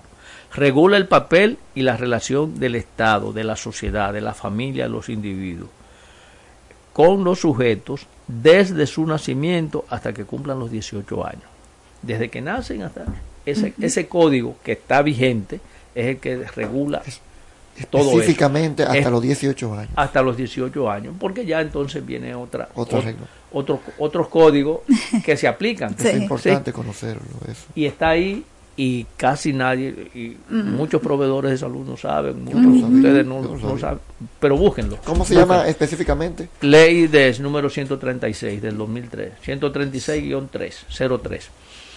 Entonces, en ese, en ese, en, en ese código te dice a ti, y ahí está la pregunta y está la respuesta a tu pregunta, la posibilidad eh, eh, de que un niño pueda tomar una decisión en un momento determinado. Esa pregunta estábamos conversándola tiene- fuera del aire. Porque, porque es, es sujeto de derecho. Sí, exacto. Estábamos hablando de eh, la decisión de cambiarse el sexo, ¿verdad? Sí. Eh, fuera del aire. O sea, por eso. Pero, pero eso, y, y ahí está la respuesta. Pero ese es un tema, primero, es un tema que yo creo que no van a ser muy, bueno, relativo, ¿no? Ajá. La- los niños que Los que vayan a decidir. A, tomar una, pero tienen el derecho de hacerlo en un momento determinado, si estamos hablando de derecho. Que se pueda o no se pueda, que yo lo vea bien, que yo lo vea mal es otra cosa. Pero si, hablando de derecho, tenemos que, que valorar esa, esa parte, ¿no? Pero una- los en ese niños sentido, en- en- una, una pregunta, eh, escúchame que te interrumpa Francisco, porque yo sé que es una, una voz populi y algo que muchas personas que, que nos estén escuchando puede estar pensando ahora y, y quizás di- dirán, déjame llamar para preguntar esto porque me da inquietud.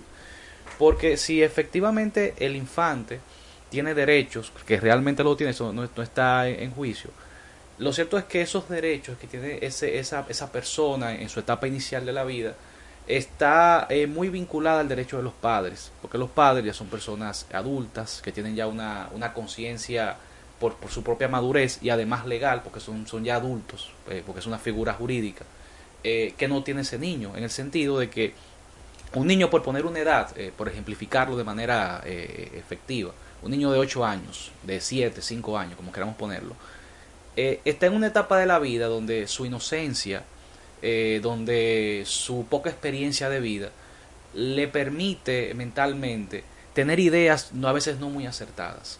Entonces, el hecho de que un niño, por ejemplo, profiera eso, yo sé que no tuvimos una sociedad conservadora, que quizás aquí eso no pase muy frecuentemente, pero en otros países sí. El hecho de que un niño decida, mira, yo quiero ser niña, o, o yo quiero tal cosa, a veces eh, pasa mucho de su inmadurez y de, y de, y de lo iluso quizás que él puede, fuerte que se escuchara para que él pueda hacer. Que quizás si él, si, si los padres lo consienten esa decisión, cuando ya él sí pase la adultez, él dirá, bueno, pero ¿por qué me permitieron esto si yo era apenas un niño? Entonces, ah, el- la- el- ¿dónde se, se divide la línea entre el derecho que él tiene y el derecho que tienen los padres de encauzar la vida de sus hijos hacia un sendero, entre comillas, correcto? Y, lo, y le agrego, y lo justo, porque lo justo en ese caso no sería, sí, está bien. O No, pero es un proceso que no se da, un proceso de análisis, de discusión. Y entonces la comunicación de entre padre, entre padre e hijo aquí en República Dominicana no es un tema frecuente, ni que se da, ni se aborda. Y, y verlo de una manera, de una manera amplia, de una manera para respetar los derechos, porque debe haber un proceso de, de, de, de concienciación eh, de esa persona. Y, y no, no es simplemente yo quiero cambiar de sexo. Eso no queda ahí. Eso, el decir sí, el decir no, no, no, te, no le da potestad para respetar el derecho que él tiene. Él manifiesta el derecho, pero es un, hay un proceso de, de comunicación entre los padres y de, para asegurar esa, esa decisión. Y la madurez, la madurez de, de esa persona eh, tiene que evaluarse en un momento determinado. Eso Yo- es importante. porque hay personas, yo no sé si ustedes han tenido la experiencia de comportamiento de personas adultas, que somos los que hacemos las leyes desde nuestra perspectiva. Impautamos esas normas y esos procederes, lo pautamos nosotros los adultos que nos asumimos y nos abrogamos el derecho de, de tomar y plantear acciones en base a, a una norma, un, un, un concepto general eh, de que todos nos ponemos de acuerdo. Nos pusimos de acuerdo en que el semáforo en verde es para que cruce. El semáforo, nos pusimos de acuerdo. ¿Y quién es que Pues, viola eso? Todos nosotros. Exacto. Entonces, entonces eh, ahí viene, ahí viene eh, ese proceso que no se da en todos esos casos. En el caso de que tú mencionabas en fuera de ca- fuera de, eh, de, De cabina. de cabina, eh, de que en España están permitiendo, pero pero hay un proceso. Eso no es que el niño dice yo voy a cambiar de sexo y una varita mágica. No, es un proceso eh, para poder dar respuesta a eso que se llama normas, ¿sí? A eso que se llaman preceptos, que eso no es así. Entonces, ese proceso tiene que agotarse para que podamos ejercer ese derecho. Hay que agotarse. Y, por ejemplo, eh, parte del, del- de, Con tu de esto... pregunta, Francisco, cerrando aquí la entrevista y aprovechando para reiterar que estamos súper agradecidos por su presencia, doctor. Bueno, parte de ese proceso, como usted dice siempre, es la información. La información. Entonces, lo es importante que nosotros como padres, como padres, nos informemos acerca de todo, mira, de esta ley que nosotros yo desconocía. Debemos de debemos de manejar. conocer, debemos de manejar y mantenernos actualizados con lo que ocurre en el mundo para que podamos dialogar con nuestros hijos cuando se acerquen a nosotros con este tipo de inquietudes, porque si no tenemos la información, tampoco podremos eh, ayudarlos a evaluar justamente una decisión. En general, la educación sexual en general, debemos los padres de entender que tenemos que formarnos, que tenemos que educarnos sexualmente. Porque como que esto pasa por, ¿cómo se llamaría esto? Como por naturaleza en muchos casos. O sea, la experiencia, la del día a día me deja ver, me imagino que usted tendrá su, su opinión desde el consultorio, doctor, que como que pasa y no servimos de referentes reales o- o- o correctos a nuestros hijos. Como Manuel decía, el bombardeo de información es increíble, pero de desinformación también, por, probablemente supera el nivel de información que hay eh, a la mano. Y los padres no podemos seguir quedándonos detrás. Sí, pero, ¿Verdad? pero eso ha cambiado, ¿no? Porque yo recuerdo cuando yo era niño nada de eso existía, cuando tú eras más pequeña tampoco existía. Las cosas han cambiado, ahora eso se ha multiplicado. Sin embargo, las situaciones que tenemos de que nos preocupa desde el punto de vista de salud, que, que se consideran problemas de salud pública, han estado ahí latentes y han estado y han estado con las directrices, con las acciones que, que debemos hacer para ayudar a dar ese paso que han dado las, las naciones avanzadas. Eh, sin embargo, estamos rezagados. Por ejemplo, yo, te- yo les puedo comentar, en el 1995 se realizó la Conferencia Internacional sobre Población y Desarrollo en el Cairo. Y ahí fue, eh, bueno, no fue la primera vez, pero fue, fue enfático eh, la incorporación de los derechos sexuales y derechos reproductivos, derechos humanos, derechos en la conferencia, oye, ¿cómo se llama? La, la acción de conferencia internacional sobre población y desarrollo. Población y desarrollo. Lo dedicaron a eh, derechos humanos y como subtítulo derechos sexuales y derechos reproductivos. Y ahí empezamos a, desde el 95 y estamos en el 2023. 5, 28 años. Y nosotros tenemos engavetado ahí y firmamos, más de 90 países firmaron esos, esos acuerdos que llegamos ahí, de que se respetaran a la- las decisiones de los adolescentes, eh, a que hubiera fácil acceso a los métodos anticonceptivos, a que viéramos, tuviéramos una visión diferente de la mujer, a que no hubiera maltrato a las mujeres, violencia, todo eso lo firmamos y tenemos 40 años.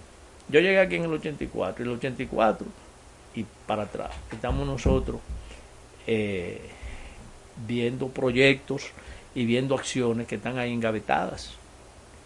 Que el parto, que se hagan unas condiciones, que las mujeres no reciban eh, maltratos en, en- en las maternidades, que se respeten, que yo no tenga por qué decirle la número 5, sino doña, doña ¿Cómo se llame su nombre? Doña Sí. José. Y no hay forma de que nosotros cambiemos, porque nos falta eso de desarrollo. De desarrollo Doctor, humano. De Vamos a extenderle la invitación en, en otra ocasión, o sea, para continuar una segunda parte del tema, ¿verdad? Es un chicos? tema ardiente. Gracias por haber estado con nosotros. Reitero, el doctor José Figueroa, a quien agradecemos mm, esta conversación y vamos a un cortecito para venir directamente con Brida Verde en el derecho que tiene el planeta de seguir para poder nosotros Eso a la vez hacerlo. interesante. Sí. A mí me gusta. Gracias. Gracias por la invitación. Muchísimas gracias. Vive, sueña, disfruta y vive como si hoy fuera el mejor día de tu vida. Sigue en sintonía con Lluvia de Chichiguas. Hola, mana. Hola. ¿Y qué tú tienes? Oh, demasiado trabajo, poco descanso y poco dinero. Ah, yo tengo la solución. ¿Cómo así? Turisol. ¿Y qué es eso? La Agencia de Turismo Social, Solidario y Sostenible. Programa tus vacaciones. Es tu derecho y tu salud. Pero, ¿la financian? Claro que sí. Comunícate al 829-295-7865 o escribe al correo turisolrd.gmail.com. Ah, pues ahora mismo lo estoy contactando.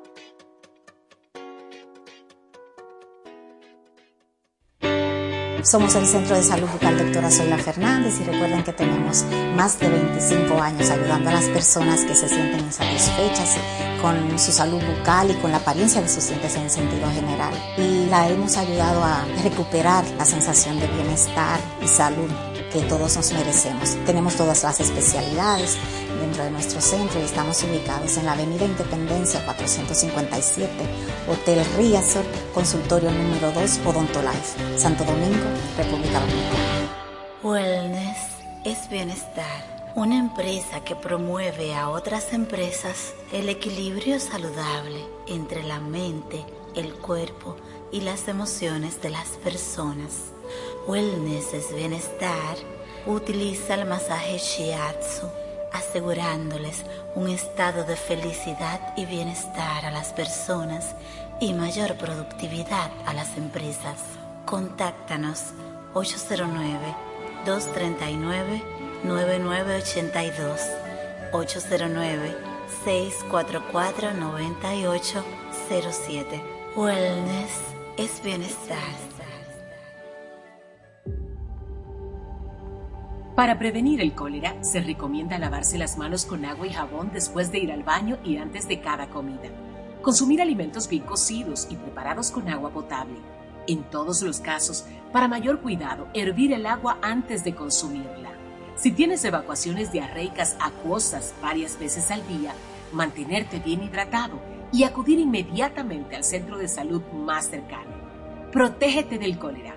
Juntos contra el cólera. La prevención es un asunto de todos.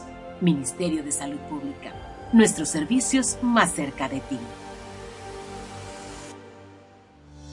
Anúnciate en Lluvia de Chichiguas. Si tienes un negocio, vendes un producto o servicio, tienes un emprendimiento, contáctanos 849-816-5508 WhatsApp, correo lluvia de chichiguas arroba gmail.com.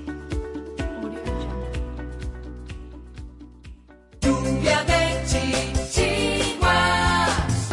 Continúa escuchando y dale hilo a tus chichiguas. A continuación, Brida Verde. Recuerda, brida es la parte de la chichigua que la une con la línea de vuelo. Una brida mal diseñada o mal ajustada puede hacer que no vuele. Esta semana en Brida Verde les comparto un artículo de Yale Environment 360, una revista de la Universidad de Yale, que nos explica que las dietas veganas tienen un cuarto del impacto climático de las dietas ricas en carne.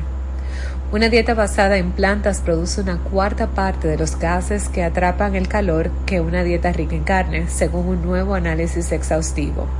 Para el estudio, los investigadores analizaron los hábitos alimenticios de más de 55 mil británicos, basándose en datos de más de 38 mil granjas en 119 países, para medir el impacto ambiental de sus dietas.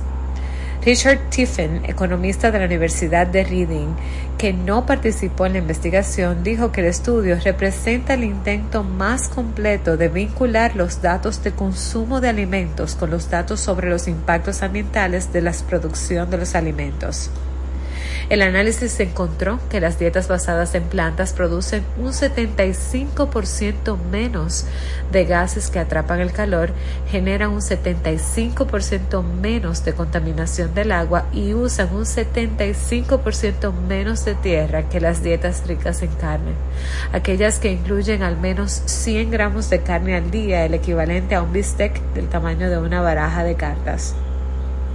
Las dietas bajas en carne, aquellas que incluyen un 50 gramos de carne o menos, producen aproximadamente la mitad de los gases que atrapan el calor, la mitad de la contaminación del agua y usan la mitad de la tierra que las dietas ricas en carne.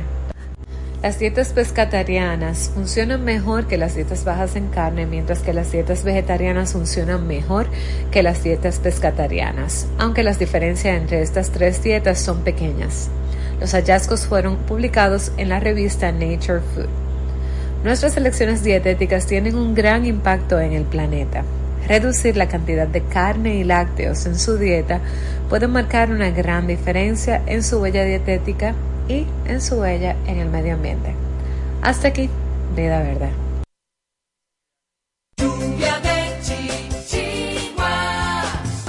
Continúa escuchando y dale hilo a tus chichiguas. Para motivarte a la acción, Francisco Cartagena. Con el Rincón de Cartagena.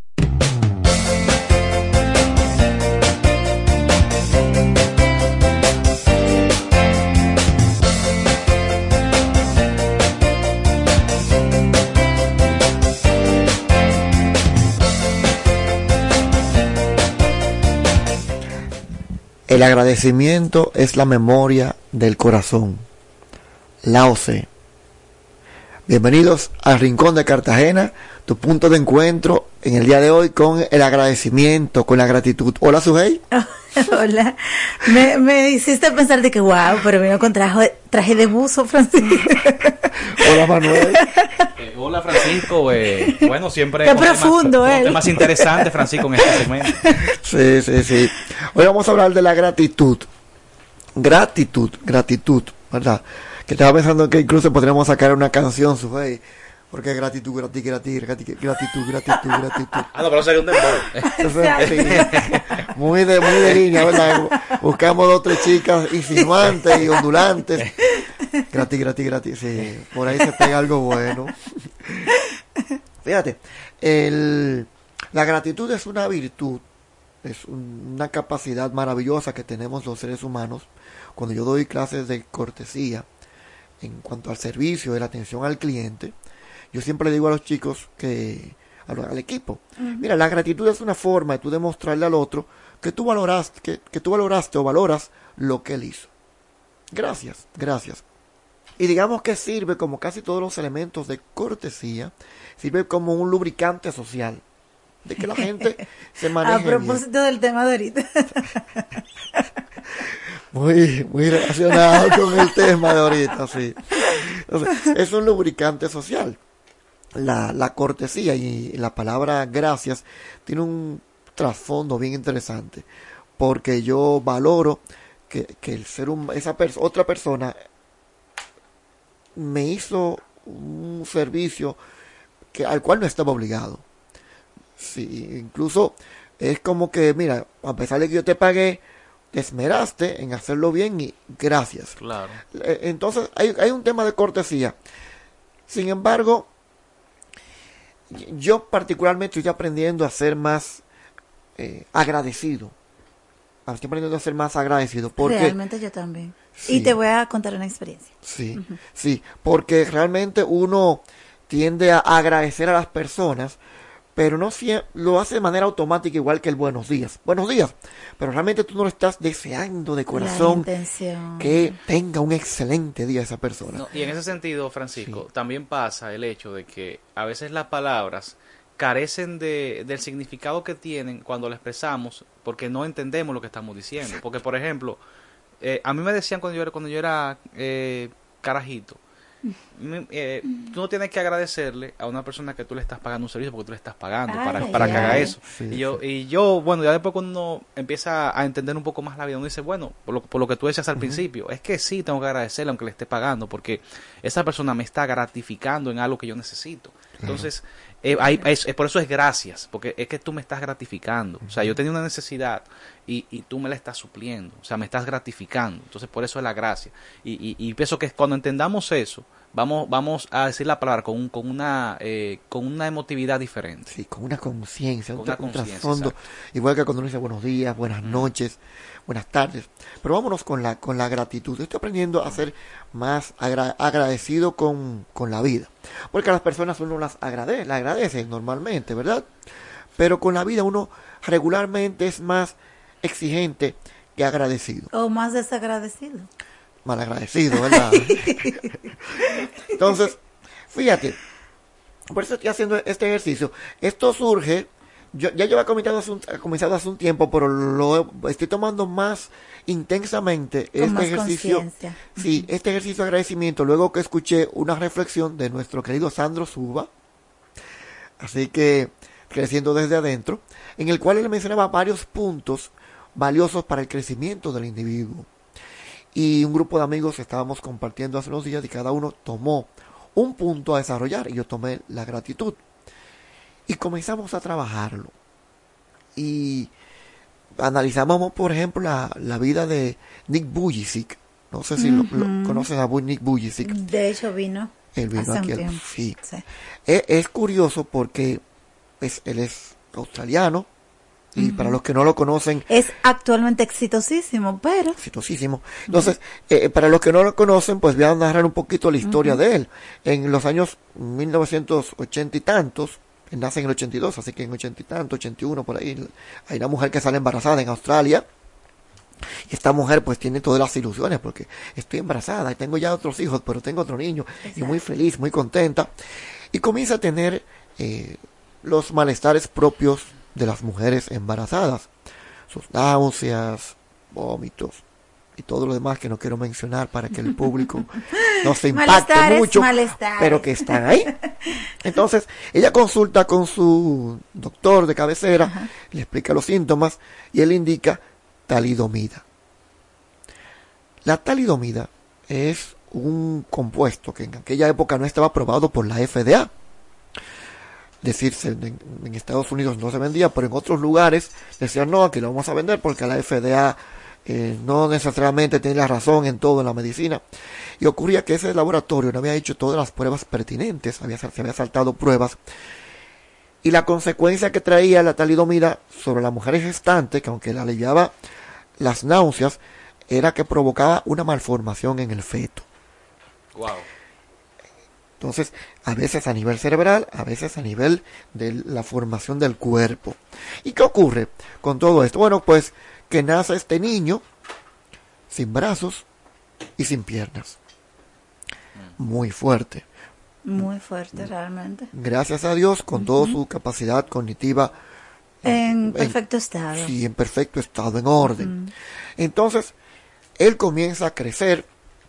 Eh, imagínate la- lo, lo fuerte que era, porque la- el doctor le dice, bueno, usted sabe que este niño no va a caminar, va a tener que ser siempre ayudado, y bueno, le puso el panorama lo más oscuro que podía. Yo creo que pe- peor de ahí, oye, peor que una noche sin luna, Ay, peor de ahí no le puso el Sí, panorama. porque hay gente y hay gente. Sí, hay gente que vaya. Entonces, sin embargo, ella trató de mostrarle algo totalmente contrario al niño. El niño le preguntaba, mami, ¿por qué yo no tengo brazos ni piernas? Y ella le decía, los niños son diferentes. Hay niños que son blanquitos, hay otros que son morenitos, hay otros que son eh, rubios, hay otros que son gorditos, altos, bla, bla, y tú no tienes piernas, un niño diferente. Yo me imagino que después que ella le daba esa terapia, se fajaba a dar gritos, se fajaba a llorar, Es difícil. debe ser muy difícil. Pero eso, bueno, le, Pero le- ella le- lo, lo pudo trabajar desde el amor y qué bueno. trabajó desde el amor, increíble. Él le preguntaba, eh, ya el doctor obviamente le había dicho que si el niño no tiene piernas, obvio que no va a caminar. Ajá. Es decir, usted no tiene piernas, lo que tenía era, Pero eh, no significa que no tenía vida. tiene vida, pero le decían que no iba a caminar. Entonces cuando le preguntaba, mami, yo voy a caminar, yo, yo voy a caminar, ella le decía, tú vas a encontrar la forma. Dios mío. ¿Y cómo lo voy a hacer? Dice, bueno, yo no sé, porque tú eres el que no tiene piernas. Yo sé cómo se camina con piernas, pero sin piernas tú eres el que me va a enseñar a mí cómo se hace. Es decir, le daba una fuerte Uf. dosis de, de, de, de- de- energía a ese niño. y Hasta de, de fe. de control de su vida, de que Qué tú eres el que va a aprender y me vas a enseñar a mí. Oye, increíble. Wow. Esto no quita que el niño haya pasado por bullying en el colegio, porque No, claro. los niños somos crueles. Sí, sí. Es decir, el nivel de crueldad de un niño es una cosa increíble. Y también la gente tiene mucha barrera aptitudinal y no entiende lo diferente y entonces eso es un problema muy No, y, a- y hasta el mismo, porque a veces hasta sin el bullying, porque fíjate que le hace la pregunta a la mamá inicial, uno cuando se ve diferente a los otros, uno mismo se, se acompleja. Entonces, el, el nivel psicológico que la mamá le, digamos, el- ese ese ánimo, que Ese le- apoyo eh, de eh, parte lo ayudó mucho para que Claro. eh, cuidarlo de sí mismo también, diría yo. Le reforzó Sí. su estima, Sí. independientemente de la situación. Eh, eh, algo, por ejemplo, eso que tú dices, cuidarlo de sí mismo. Él tuvo varios pensamientos suicidas, él narra en su biografía. Y yo lo escuché a viva voz Sí. en la conferencia que dio. Sí, eh, él tuvo. Y lo que lo salvó, claro, él decía, bueno, si me arrojo de la pi- de- com- se Él hasta en la, en la bañera quería eh, ahogarse él- incluso. sí, en la bañera. Entonces, él, él subió, una día se, se cerró en, en su cuarto, en su, en su, en su baño, perdón. Se sumergió en su bañera porque oh, a todo esto él supuestamente nunca iba a poder aprender a caminar y aprendió a caminar. Es decir, él aprendió a levantarse A con el cuello. a sí mismo, es decir, sí. no- es una persona sin brazos y sin piernas, repito, Ese desplaza. Él camina, Y el hombre camina con la cadera. también. Es decir, es una cosa increíble. Él eh, se está, cuando en el, bueno, te- recuerdas cuando lo llevaron al escenario, que lo llevan cargado, él es un showman, eh, lo llevan cargado al escenario, entonces él y que, que comienza a hacer el esfuerzo de, de que se va a parar, rueda en el piso, te hace todo un, un show. Luego se para. Y todo el mundo le aplaude. Entonces él dice que se va a caer. Y se va al borde, porque él está como una especie de tarima. Se va al borde y que como que se, se está tropezando y está en el borde y se va a caer. Y luego va para el otro lado y, se- y hace todo un show. Y hasta salta. Con las caderas. Wow. Es decir, él, una cosa impresionante, tú ver este individuo, sin brazos y sin piernas, moviéndose por un escenario y hasta saltando. Y el pana le da una pelota. Es decir, Así es. Y haciendo uso y le de su derecho a la sexualidad porque tiene su esposa. tiene su esposa, porque él dice, que la mujer dice, le, le hicieron una entrevista y él dice, pero él está completo, tiene todo lo necesario para eso. Es decir, es un, un individuo maravilloso y él decía a su rey que lo que lo ha ayudado a él es reconocer lo que él tiene, dar gracias por lo que tiene.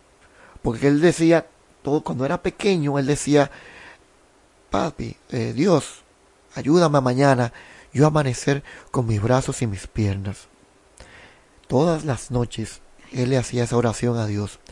Ayúdame a amanecer con brazos y piernas. No tienen que ser muy fuertes, Dios. Por lo menos que me ayude a desplazarme. En la mañana cuando él amanecía, amanecía con ese, esa alegría Con de que ese quizás se dio El anhelo de recibir la respuesta. Sí, se dio el milagro. Pero no, no se había dado el milagro cuando él veía que de nuevo no podía quitarse la sábana. Hasta que llegó un momento que cambió su oración y dijo, Dios mío, por lo Cambio menos las dos piernas. Los brazos no, por lo menos las dos piernas dame, Dios mío. Y fue bajándole peticiones hasta que llegó, mira, con una pierna, con una pierna yo lo hago, Dios. Hasta que ahí al, al final pues se dio cuenta que no iba a cambiar. Y luego que ocurrió el tema de la bañera, en la bañera mientras se iba llenando de agua, y él iba aparentemente a ahogarse, cosa que no se ahogó porque se comenzó a flotar. Wow. comenzó a flotar y eso le molestó, dijo, oye, pues yo ni siquiera me puedo quitar la vida. ¿Qué problema? Da risa, pero en Da realidad. risa, es un- pero es impactante. Y él en ese momento hizo un cambio de, de psicología y dijo, yo no tengo brazos ni tengo piernas, pero tengo una familia que ha estado apoyándome siempre. ¿Qué es lo que tengo? Se dio cuenta. Tengo mi capacidad mental que puedo hacer lo que yo. Es decir, comenzó, y eso lo explica en la conferencia, es que tenemos que valorar y agradecer por lo que tenemos, no por lo que no tenemos. Lo que no tenemos no lo tenemos. Y podemos trabajar para conseguir muchas cosas. Ahora, no pierdas de foco lo que tú tienes Exacto. y valora lo que tú tienes, lo que te ha dado la vida.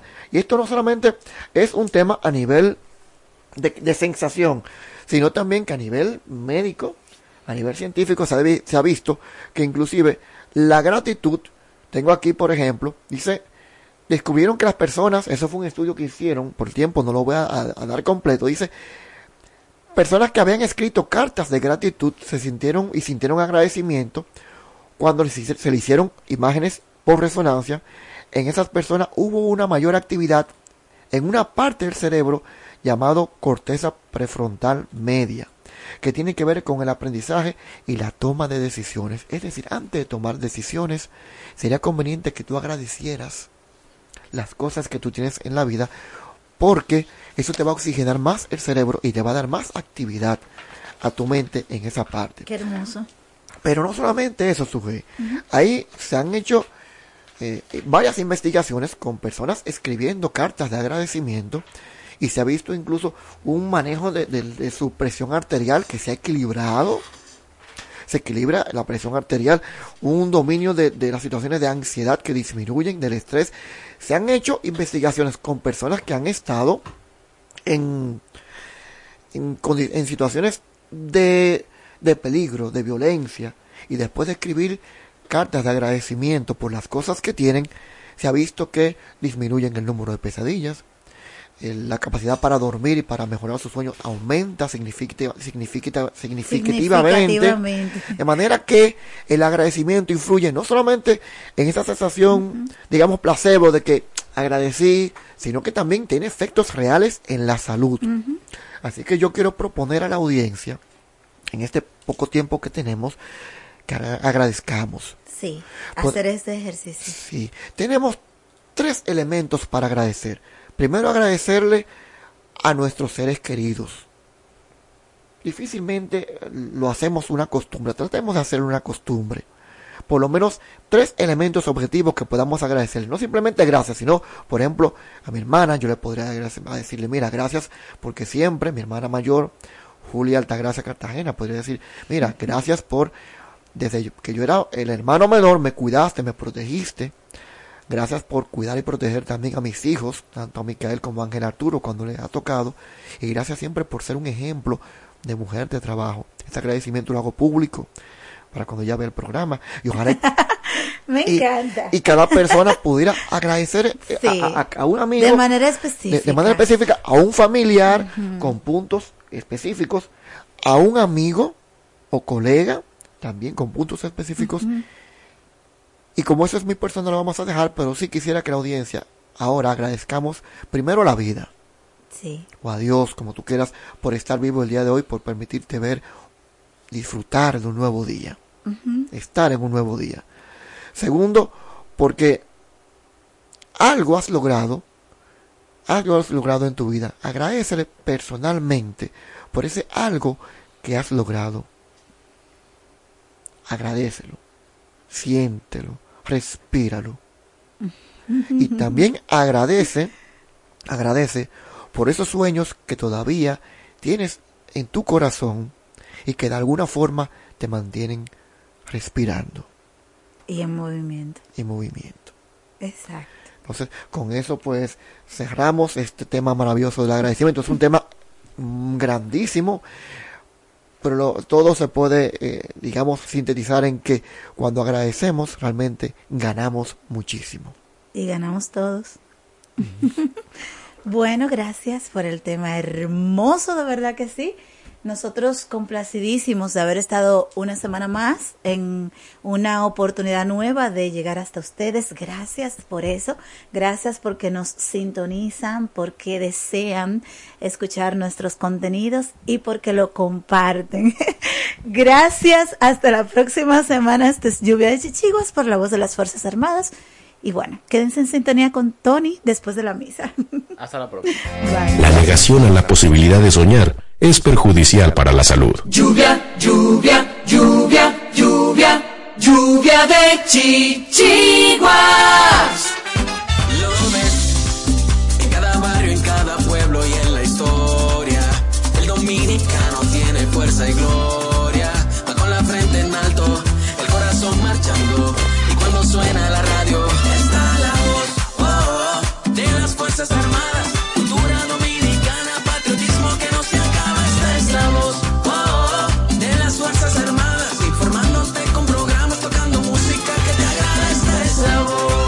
Radioemisora Cultural La Voz de las Fuerzas Armadas. HIFA 106.9 para Santo Domingo y 102.7 FM para el interior del país. Primero lo nuestro.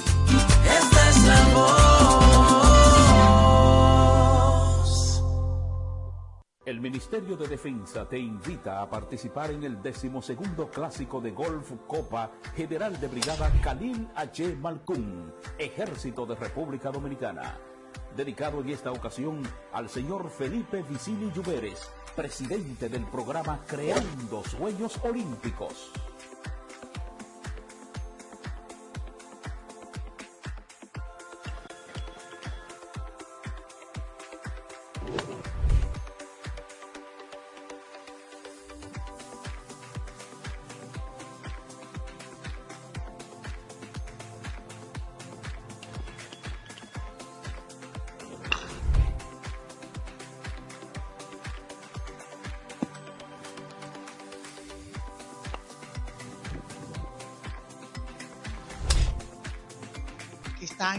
Privado. Cuatro siglas identifican la más poderosa estación, HIFA, y dos frecuencias compartidas, 106.9 para Santo Domingo y 102.7 para todo el país. En tu radio, la voz de las Fuerzas Armadas. 24 horas con la mejor programación. de libertad, de no tener empleos y poder llevar el sustento a sus hogares. Esta Eucaristía es transmitida a través de HIFA, la voz de las Fuerzas Armadas. Y colocamos también a la intención de nuestra Madre, a los hijos que ha llamado a su presencia, a la señora Lilian Mercedes, a don Juan Ramón Ureña, dar gracias a la Madre por favores recibidos y de cumpleaños, pero lo vamos a celebrar en contumacia, a doña Olivia Olivo, pero hay una de sus hijas aquí que va a recibir la bendición por ella. Felicitar desde ahora a todos los cumpleañeros, a todos los que lleven por nombre Mercedes o por apellido, que para el caso creo que es lo mismo. A las Mecho, a las Mechi, felicidades. Hoy tenemos la bendición, gracias Madre, de tener uno de los sacerdotes que recibió su orden el pasado 15 de julio, egresado del seminario castrense, dirigido por nuestro queridísimo padre Jerry. Es, me da emoción presentarlo porque existimos un grupo de personas que nos llamamos los padrinos de ellos, pero para mí no es un ahijado, para mí es como otro hijo. El reverendo padre Gabriel Pérez Hernández estará celebrando hoy y el concelebrante, el diácono Elías Caamaño. Iniciamos con el coro del Ministerio de Defensa, Ramón Matías Mella y Castillo.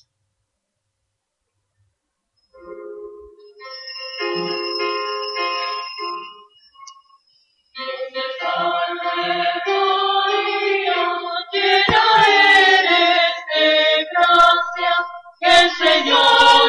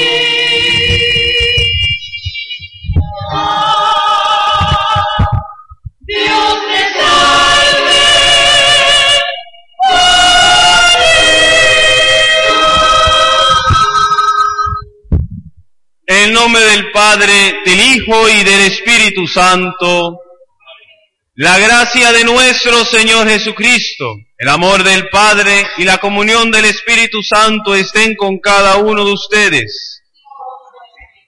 Hermanos, hoy el día en que Cristo ha vencido la muerte, principalmente nuestra muerte, nuestro pecado, vamos a reconocer a Dios que Él nos ama, vamos a reconocer que Dios nos ama, nos quiere y nos regala esta fiesta hoy domingo de Nuestra Señora de las Mercedes.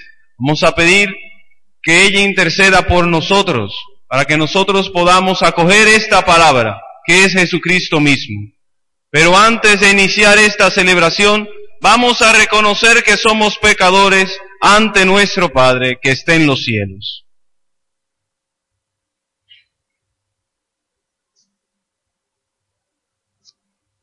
Yo confieso ante Dios Todopoderoso y ante ustedes, hermanos,